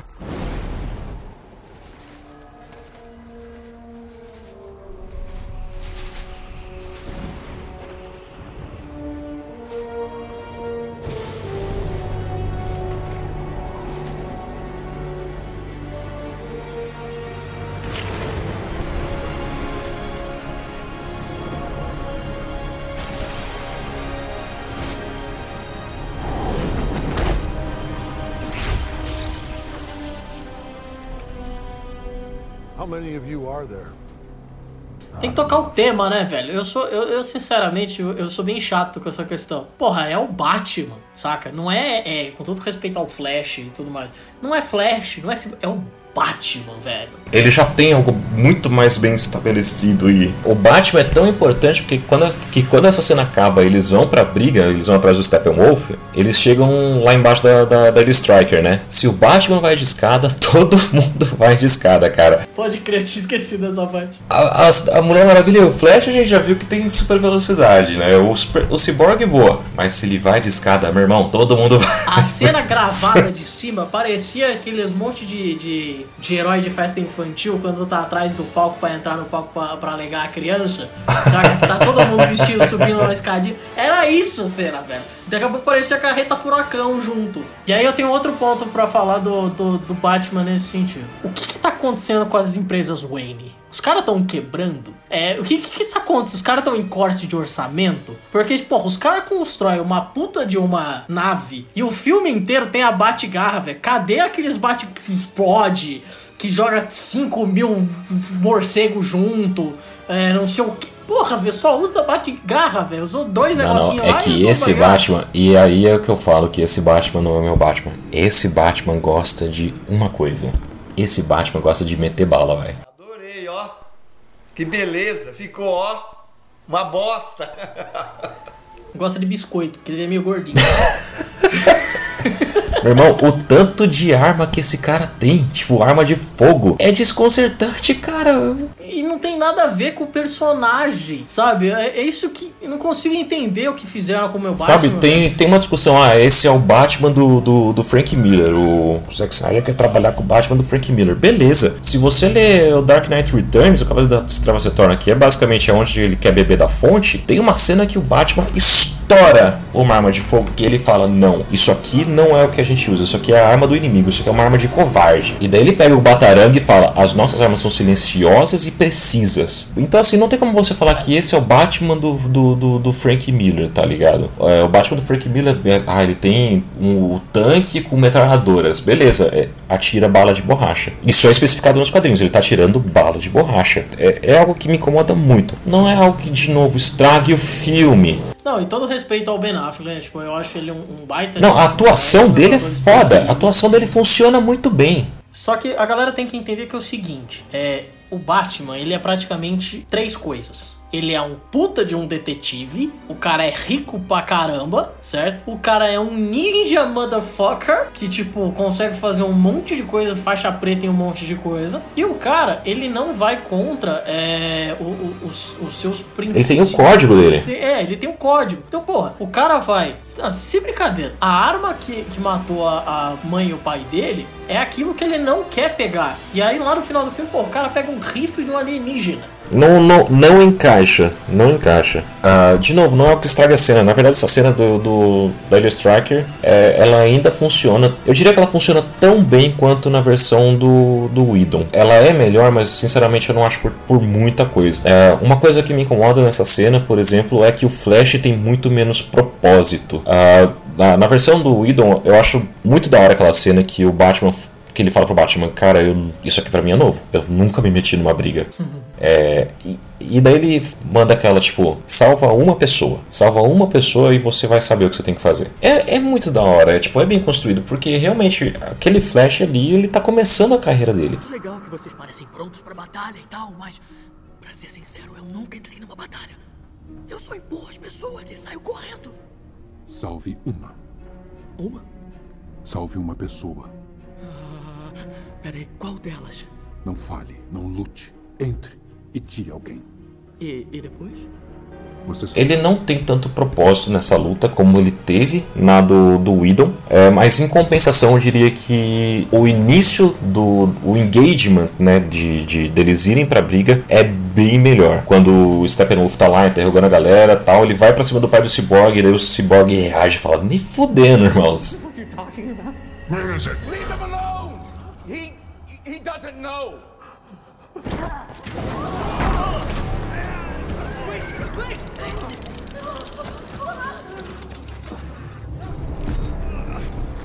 You carry the scent too, but stronger. Ah, I will die before I tell you. You'll die if you don't.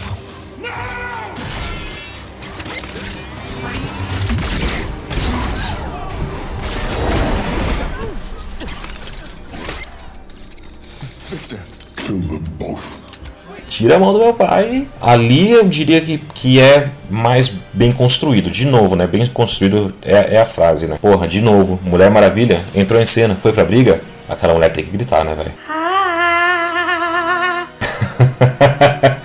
Vem de novo a música. Amazon, but not like your sisters. Stronger.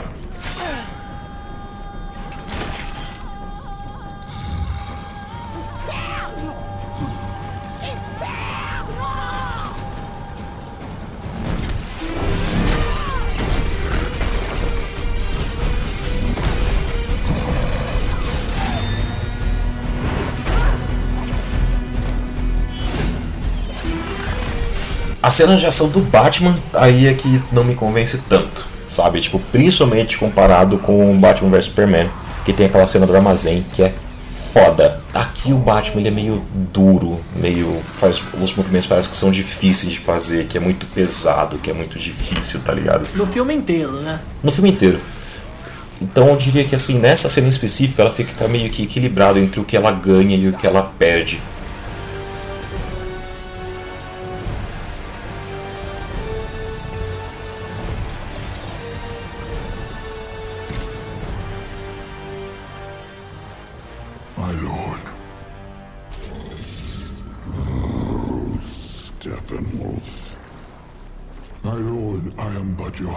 Servant. Can it be true that you have found it? I have, Great One. The lost world is Earth. Anti-life is here. If it is redemption you seek, find the third box, synchronize the unity, and when this world is scorched, I will come for my great prize. You will come to Earth. I have turned 100,000 worlds to dust, looking for anti-life, looking for those who robbed me of my glory.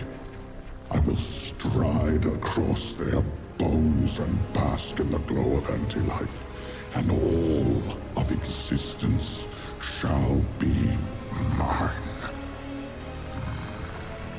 Fudeu de vez! O que define ambos os filmes, a cena que define eles, é quando a liga se reúne naquele armazém.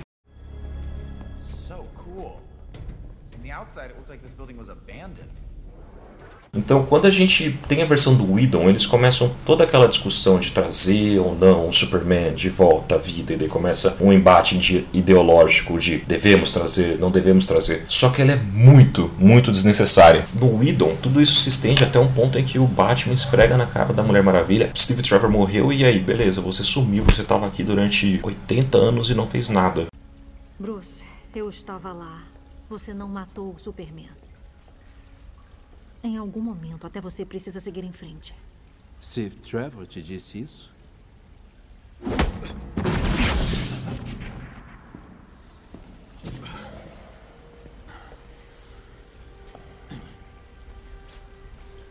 O Superman era um farol para o mundo.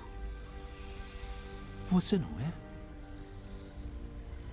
Você é uma inspiração, Diana. Você não salva só as pessoas. Você faz elas verem o melhor de si. E mesmo assim, eu nunca tinha ouvido falar de você até o Luthor te atrair roubando uma foto do seu namorado morto. Você desapareceu por um século, então não venha me falar sobre seguir em frente.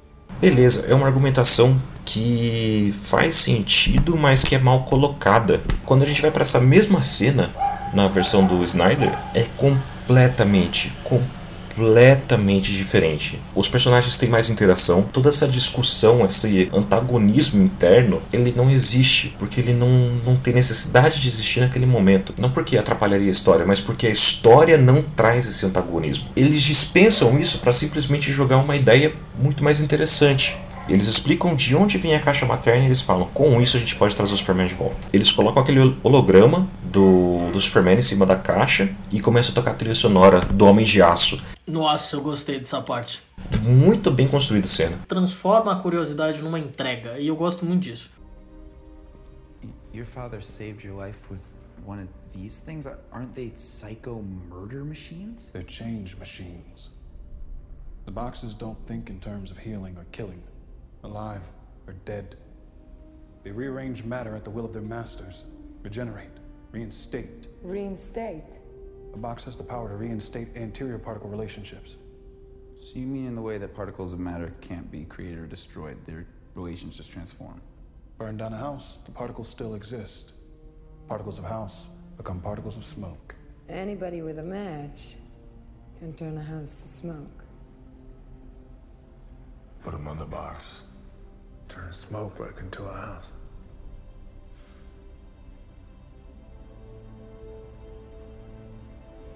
I know we're all thinking the same thing right now. Who's gonna say it? I'm not gonna say it.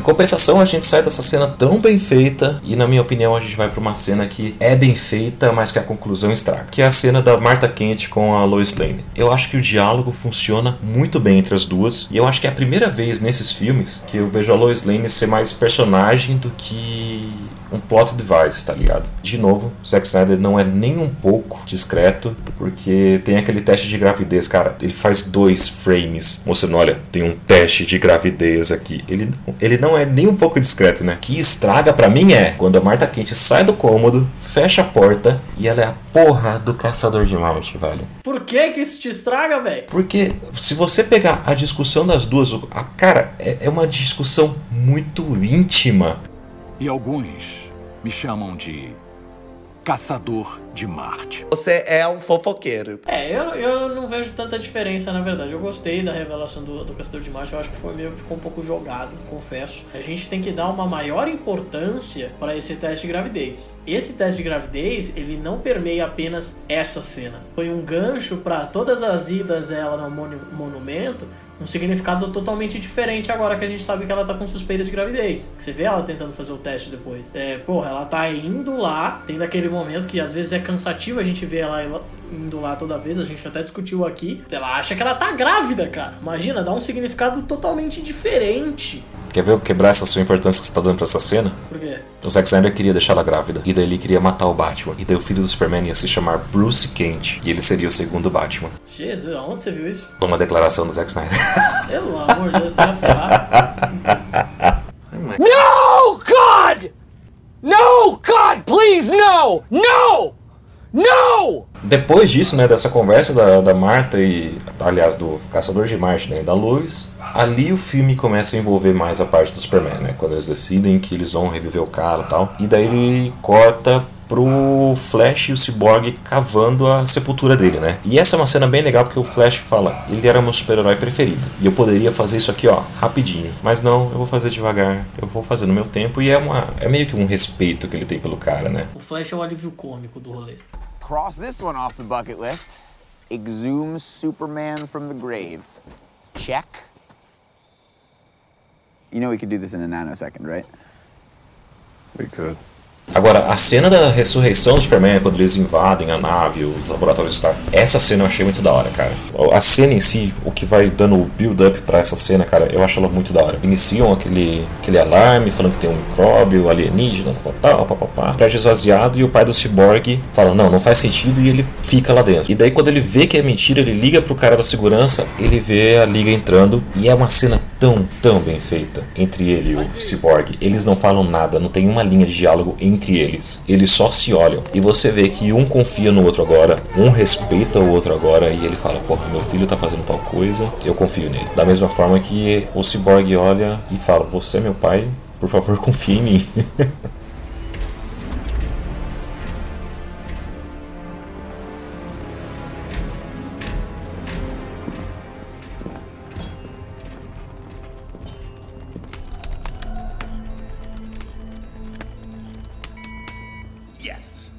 Gotcha. Commander, this is Dr. Silas Stone. Do you read? Go ahead, Dr. Stone. This is a false alarm. Someone has hacked into the system. We must alert.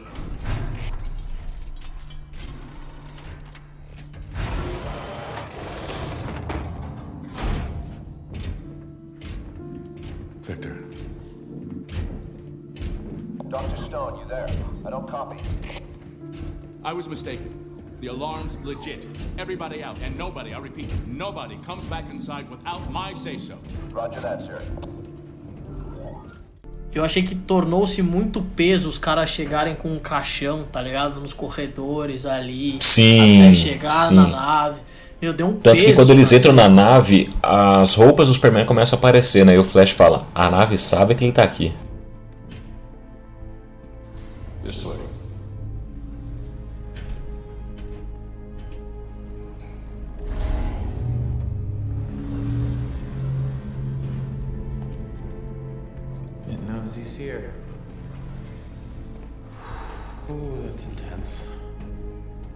Exatamente. E aí a própria inteligência artificial ali se torna um protagonista da cena. Começa a falar a questão das hipóteses apocalípticas que podem acontecer, a própria nave falando, olha, vai dar ruim se vocês ressuscitarem, sabe? Então transformar a nave como mais um personagem foi uma escolha excelente do Zack Snyder. I strongly advise against activation. Barry, I'm initiating the countdown. Five. Five, Five. This is a bad idea. Oh, just keep going. Four. four, Four. We need to abort now. Just do it. Three. three, Three. Two. two. Two. This course is irreversible. One. One. One. This action is irreversible.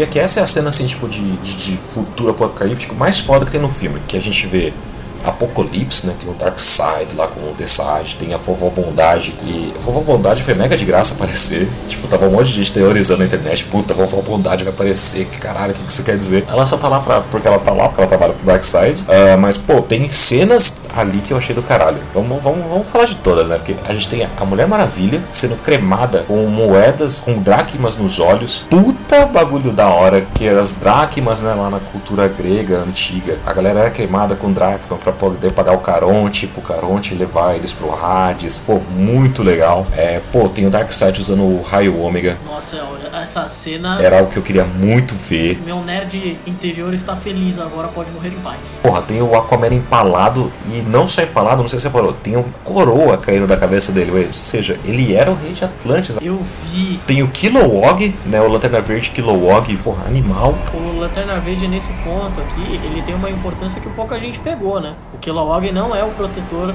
da, da Terra, né? O número da Terra, né? Isso, ele não é o Lanterna Verde do, do nosso setor. Quer dizer que teve que vir uma renca pra lidar com o cara. Cara, é tão sutil isso que na- eu não percebi na primeira vez. Quando eu fui assistir o filme de novo, falei, puta, mas não é esse setor que ele cuida. E daí a gente tem também aquela cena do, do Superman com o corpo da luz e o Darkseid meio que começando a influenciar ele, né? Eu não sei se você reparou, eu achei bem legal. É aquela cena, é a cena do Superman no Homem de Aço, quando ele mata o Zod. Ele ajoelhado no chão, chorando. Ele fez toda uma reedição pra conseguir montar aquela cena. E ficou muito boa, cara. Ficou muito boa mesmo.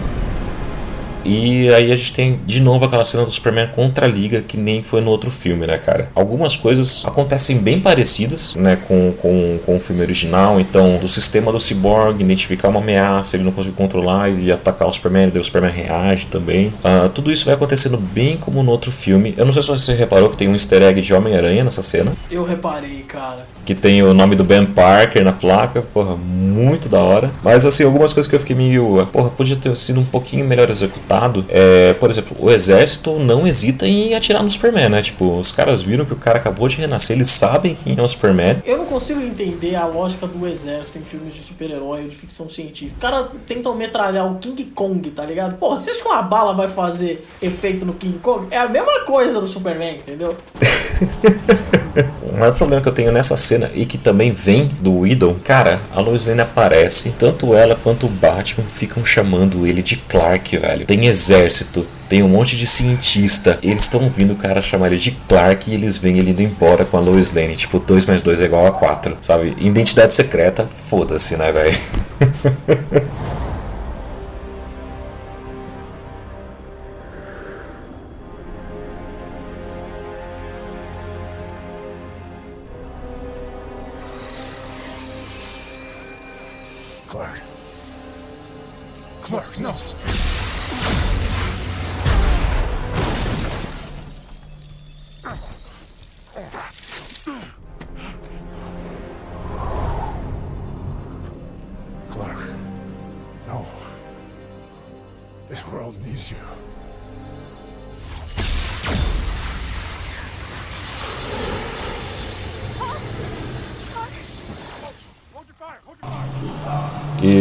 mas também em compensação tem a cena do sacrifício do pai do Cyborg logo depois que essa cena muito Irmão, foi a cereja boa, do bolo cara. do arco do, do personagem. De verdade. Não teria como terminar de outra maneira.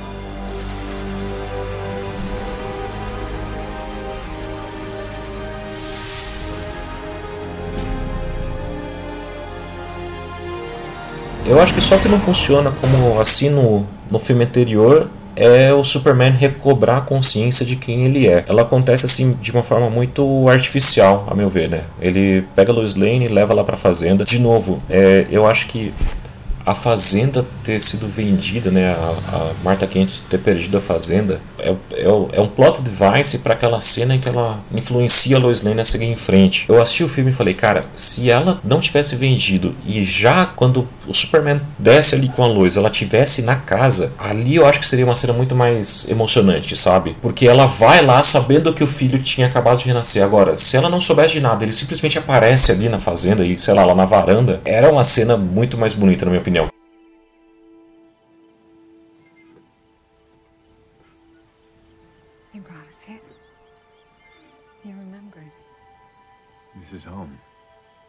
E a cena que segue também é, porra, aí eu acho que é do caramba, que é quando ele volta pra nave e de novo começa a tocar aquela trilha sonora do Hans Zimmer, do Homem de Aço, que é uma trilha sonora muito bonita. Aquela cena é muito bonita e daí, pô, tem aquele throwback do primeiro voo dele no Homem de Aço de novo.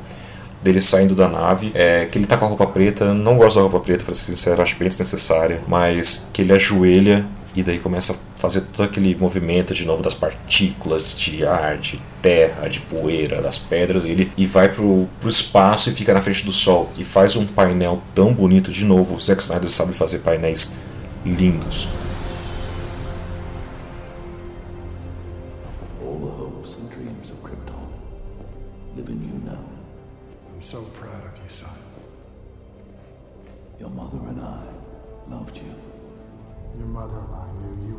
Change the world. Your heart was tested, I know it's been hard, Clark. but you gave hope to their world. You need to show them who you are. Love them, Cal. The way we loved you. Fly, son. It's time.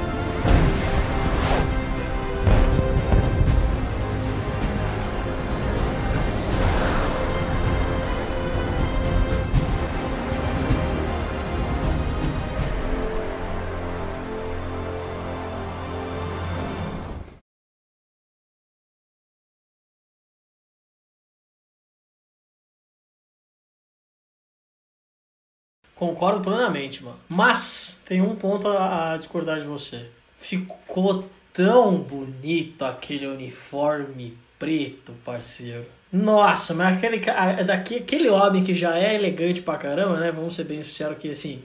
Ah, eu, eu, eu, eu, eu gosto mais do, do vermelho e azul, cara. Eu acho, eu acho bonito, velho. Colorido. Dane-se que não foi bem explicado. Mas, mano, o preto, o negócio dark. Eu que- eu quero, cara, de si é negócio dark pra mim. Tem que ser dark. E tem o uniforme também tem que ser dark. Ponto. É isso. Eu achei tão desnecessário, eu acho tão bonita a roupa clássica, cara. É, uma roupa clássica que nem a do Dinamite. Oh, ele tinha uma roupa legal. É, a capa e as botas. Nada de capa. Enquanto isso tá acontecendo, a gente tem a Liga da Justiça indo pra Batcaverna e ali eles começam a, a se preparar pra guerra, né? Que eles veem que o pai do Cyborg se sacrificou pra eles conseguirem achar a base do Steppenwolf com a caixa e tal. E cara, outra vez mais bem construído do que Joss Whedon. Eles têm um plano dessa vez. Obrigado, Zack Snyder. Isso não existia antes, eles têm um plano agora, eles têm um começo, meio e fim, eles têm uma execução a ser feita. Whatever you see, stick to the plan. That's why I brought you together. Agora me tira uma dúvida, JP. Quantos satélites você tem? Cara, essa cena. É, eu, pior que ele falou aquilo, eu fiquei tipo. Sabe aquela frase quando o Superman aparece que ele fala, não tô impressionado? O Batman vai falar que ele tem seis satélites, o Elon Musk ficou tipo, não tô impressionado. Uma crítica apenas, que é aquela frase. He'll be here, Alfred, I know it. What makes you so sure? Faith, Alfred. Faith. Aquilo não é Batman. O Batman é aquela pessoa que não tem fé. Playboyzinho, dark, emo. Eu não curti. Aquela cena eu falei, porra, isso não é Batman. E ele dá meio que um sorrisinho. É um Batman simpático. Eu esperava uma reação mais calculista. Ele poderia muito bem falar de como ele não faria isso. É, exatamente. O Superman também tem seus defeitos, mas o Batman do Zack Snyder pra mim não funciona, cara.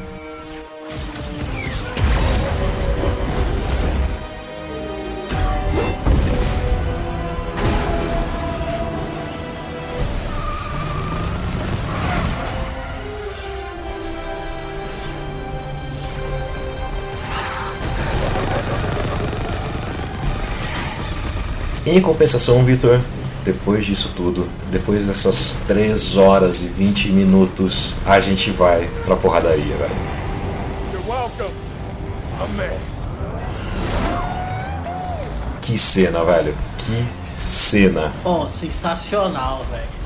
Sensacional. Eu, eu acho que o primeiro ponto positivo que eu tenho pra apontar é: plano do Batman não é mais suicídio. Tipo, uma coisa é, é se sacrificar quando ele não tem, quando ele não tem opção. Outra coisa é: eu consigo fazer isso, eu acabei de reunir essa equipe, eu vou pra cima, velho. Exatamente, cara. O cara é um detetive, ele tem um plano na cabeça. Na- em toda a sequência Batmóvel, você chega um momento que você fala, mano, já era pro Batman, a gente vai perder o Batman agora, saca? Porque aí um monte de parademônio começa a desmontar o negócio, falei, mano, já era. Fudeu de vez! E daí o resto da equipe aparece. Puta, aí foi incrível. Aqui Se não fosse pela trilha sonora da Mulher Maravilha, eu ia falar que era uma cena sem erros.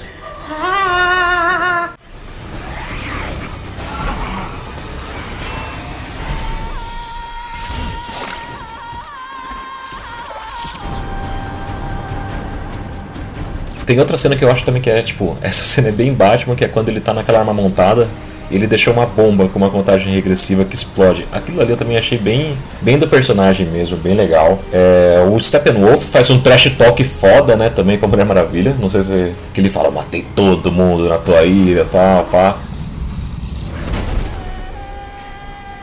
Shall we? Tell me, Amazon, why did you abandon your own sisters? Only to cast your lot with these creatures, clinging to their puny lives. You went there to protect them from me. And sadly, you could have. Por toda essa questão de ser bem mais definido qual é qual o plano que eles têm que executar, qual as consequências de não executarem, do motivo do Steppenwolf tá fazendo tudo aquilo, torna a batalha muito mais tensa, na minha opinião. Tipo, o peso que ela carrega é bem mais definido.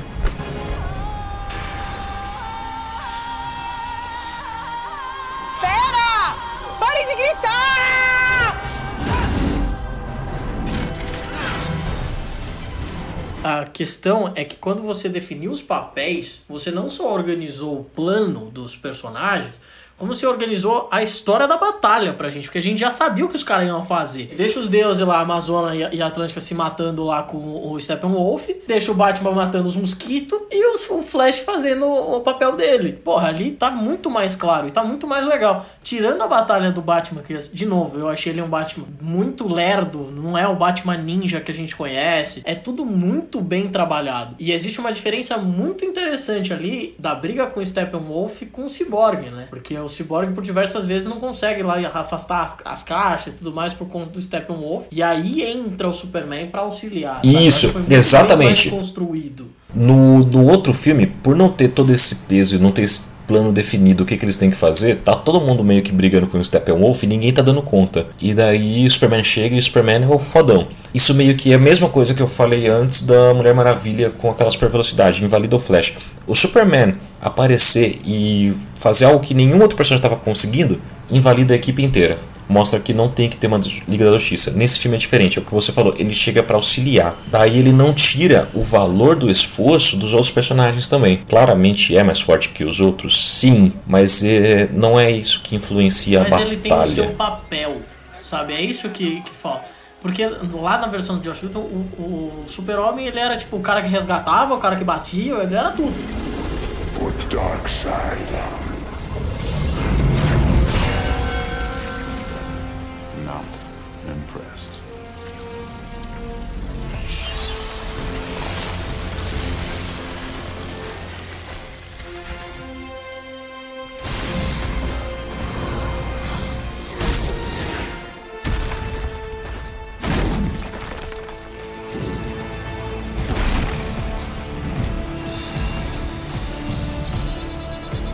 uma coisa que eu achei muito legal, a gente teve a visão quando ia dar tudo merda, das caixas tocando, e eu achei muito legal. Na hora que apareceu a visão apocalíptica, eu falei, caraca, fudeu, sabe? E aí depois aparece o Flash. Não, exatamente. Isso é, eu diria que é o ponto alto do filme. É um final muito mais criativo do que ele simplesmente sair na porrada com, com Steppenwolf. Batalha não é o que necessariamente define a vitória dos personagens. Isso que eu adorei. As caixas se unem, a unidade se e tudo vai pro saco. E daí, pum, para tudo.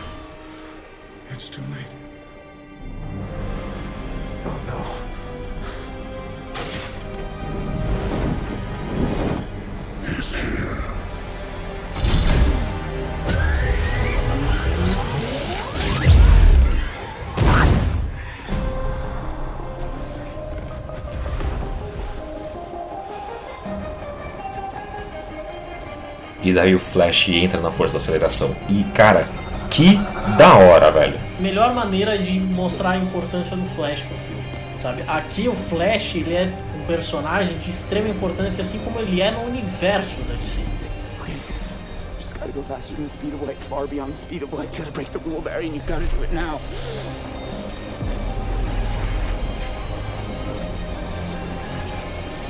Flash, assim como ele tem a sua, o seu protagonismo pra salvar o mundo, a primeira coisa que ele pensa é no pai dele.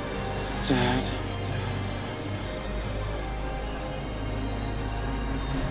Whatever happens, I want you to know. Your kid was one of them, Dad. One of the best of the best.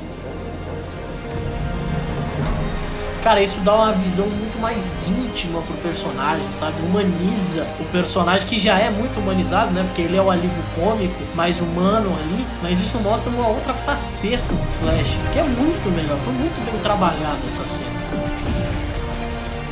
Essa cena é um foreshadowing perfeito pro filme do Flash, né? Que eles vão explorar o Flashpoint. A gente vê no, no começo da interação dele com o pai que tudo que ele faz é definido por ele querer inocentar o pai. E agora ele descobriu que, caralho, eu consigo voltar no tempo, velho. Eu consigo salvar meu pai. Perfeito para mostrar o porquê que o filme dele vai acontecer. E, de novo, é muito mais criativo, muito mais bem escrito do que simplesmente se eles derrotassem um Steppenwolf e ficasse por isso mesmo. Não, tem mais, tem mais peso. É um final que depende desses personagens unidos.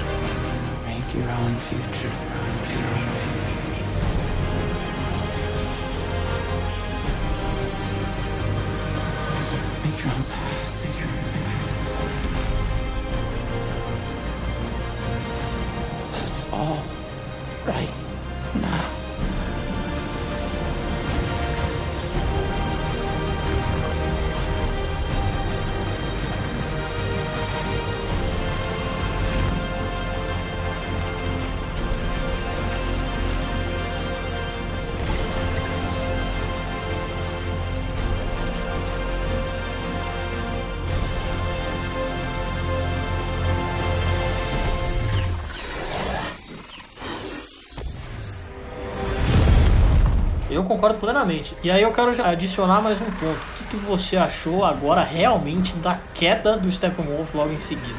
E a abertura do portal para o Darkseid. Eu, sinceramente, eu fiquei surpreso do portal do Darkseid. Eu não achava que ia ser naquele momento. Eu achava que ia ser em algum outro lugar do filme. Eu achei muito legal esse vislumbre do Darkseid olhando pra Liga, a Liga olhando pro Darkseid. Eu achei muito da hora. Ah, eu poderia ter ido sem a des- cabeça decepada, talvez. Achei meio. Ah, eu gostei, hein? Meu irmão, você tá falando que você matou todo mundo? Beleza, tá aqui, ó. Pá, arranquei tua cabeça. Se for parar pra pensar, tem a junção de todo mundo ali participando com alguma, alguma batida no cara, né? Alguém dá um soco naquele, naquele cara. Mas aquela cena aqui, tá caindo. E aí chega a, a Mulher Maravilha, dá aquele pulo, começa o quê?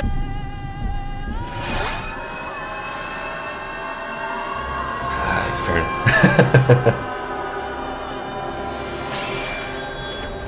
E aí corta aparecendo a Alice na País das Maravilhas. ah, ficou legal, cara. Eu gostei. Agora, o que eu adorei disso é quando o Darkseid vê, ele pisa na cabeça do Steppenwolf, tipo. Eu não me importo com você. E ele olha pra liga e daí ele fala: junta a armada. Agora a gente vai fazer isso aqui Jeito antigo. old style. Agora é old kids on the block, tá ligado?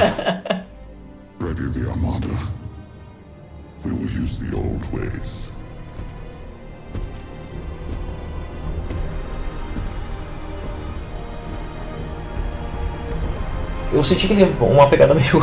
É, o Retorno do Rei, né? Do, do Lord of the Rings, que ele, ele tem muitos finais, né, velho? Tem várias conclusões acontecendo depois dessa cena.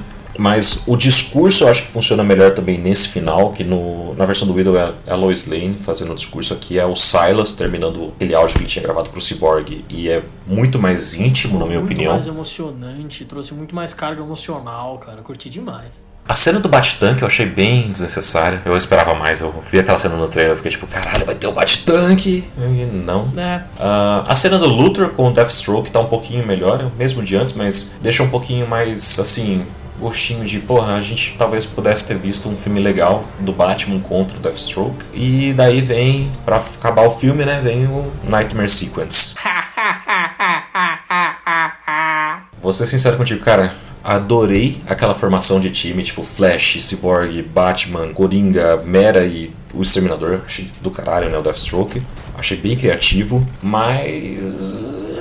Bem mal executado, na minha opinião. Especialmente o diálogo entre o Batman e o Coringa, cara. Ô, louco, sério? Achei bem raso, bem whatever, bem assim, clichê, sabe? Clichêzaço, achei. Eu vou falar uma coisa pra você, assim, eu gostei muito da atuação do, do Jared Leto, assim, nem parece de maneira alguma aquela bizarrice MC Gui do Suicide Squad. O que eu gostei foi do diálogo dos dois. Eu acho que trouxe uma conclusão pra aquela carta cortada que aparece lá no primeira visão apocalipse do filme, que aparece lá a cartinha cortada. Então foi um- uma conclusão legal sobre a relação da trégua, um fanservice gigantesco Who have you ever loved?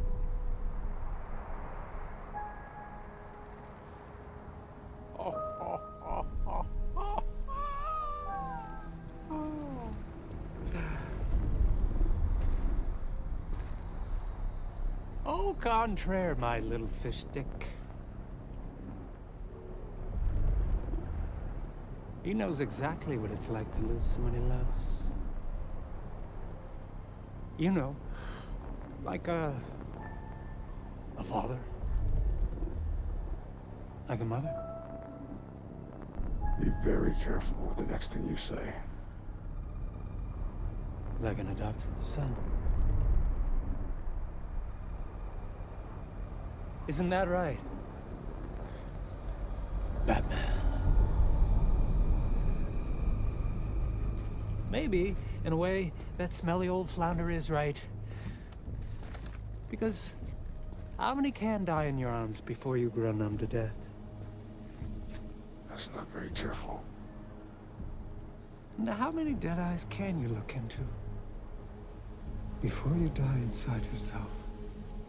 I've been dead inside a long time. But even I have a limit. And if you cross that line, I swear to God, I... Before what, Bruce? Kill me? You don't want to kill me. I'm your best friend.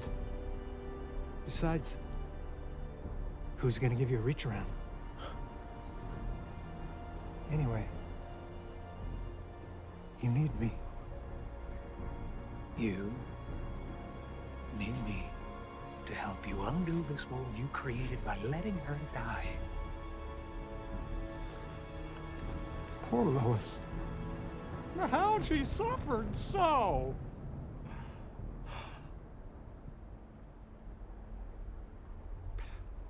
I often wonder how many alternate timelines do you destroy the world? Because, frankly, you don't have the colonies to die yourself. Hmm? So, as usual, I'll be the bigger man. A truce, Bruce. As long as you have this card, a truce. But all you have to do is tear it in half, and I'm happy to discuss with you in any way like why you sent a boy wonder to do a man's job.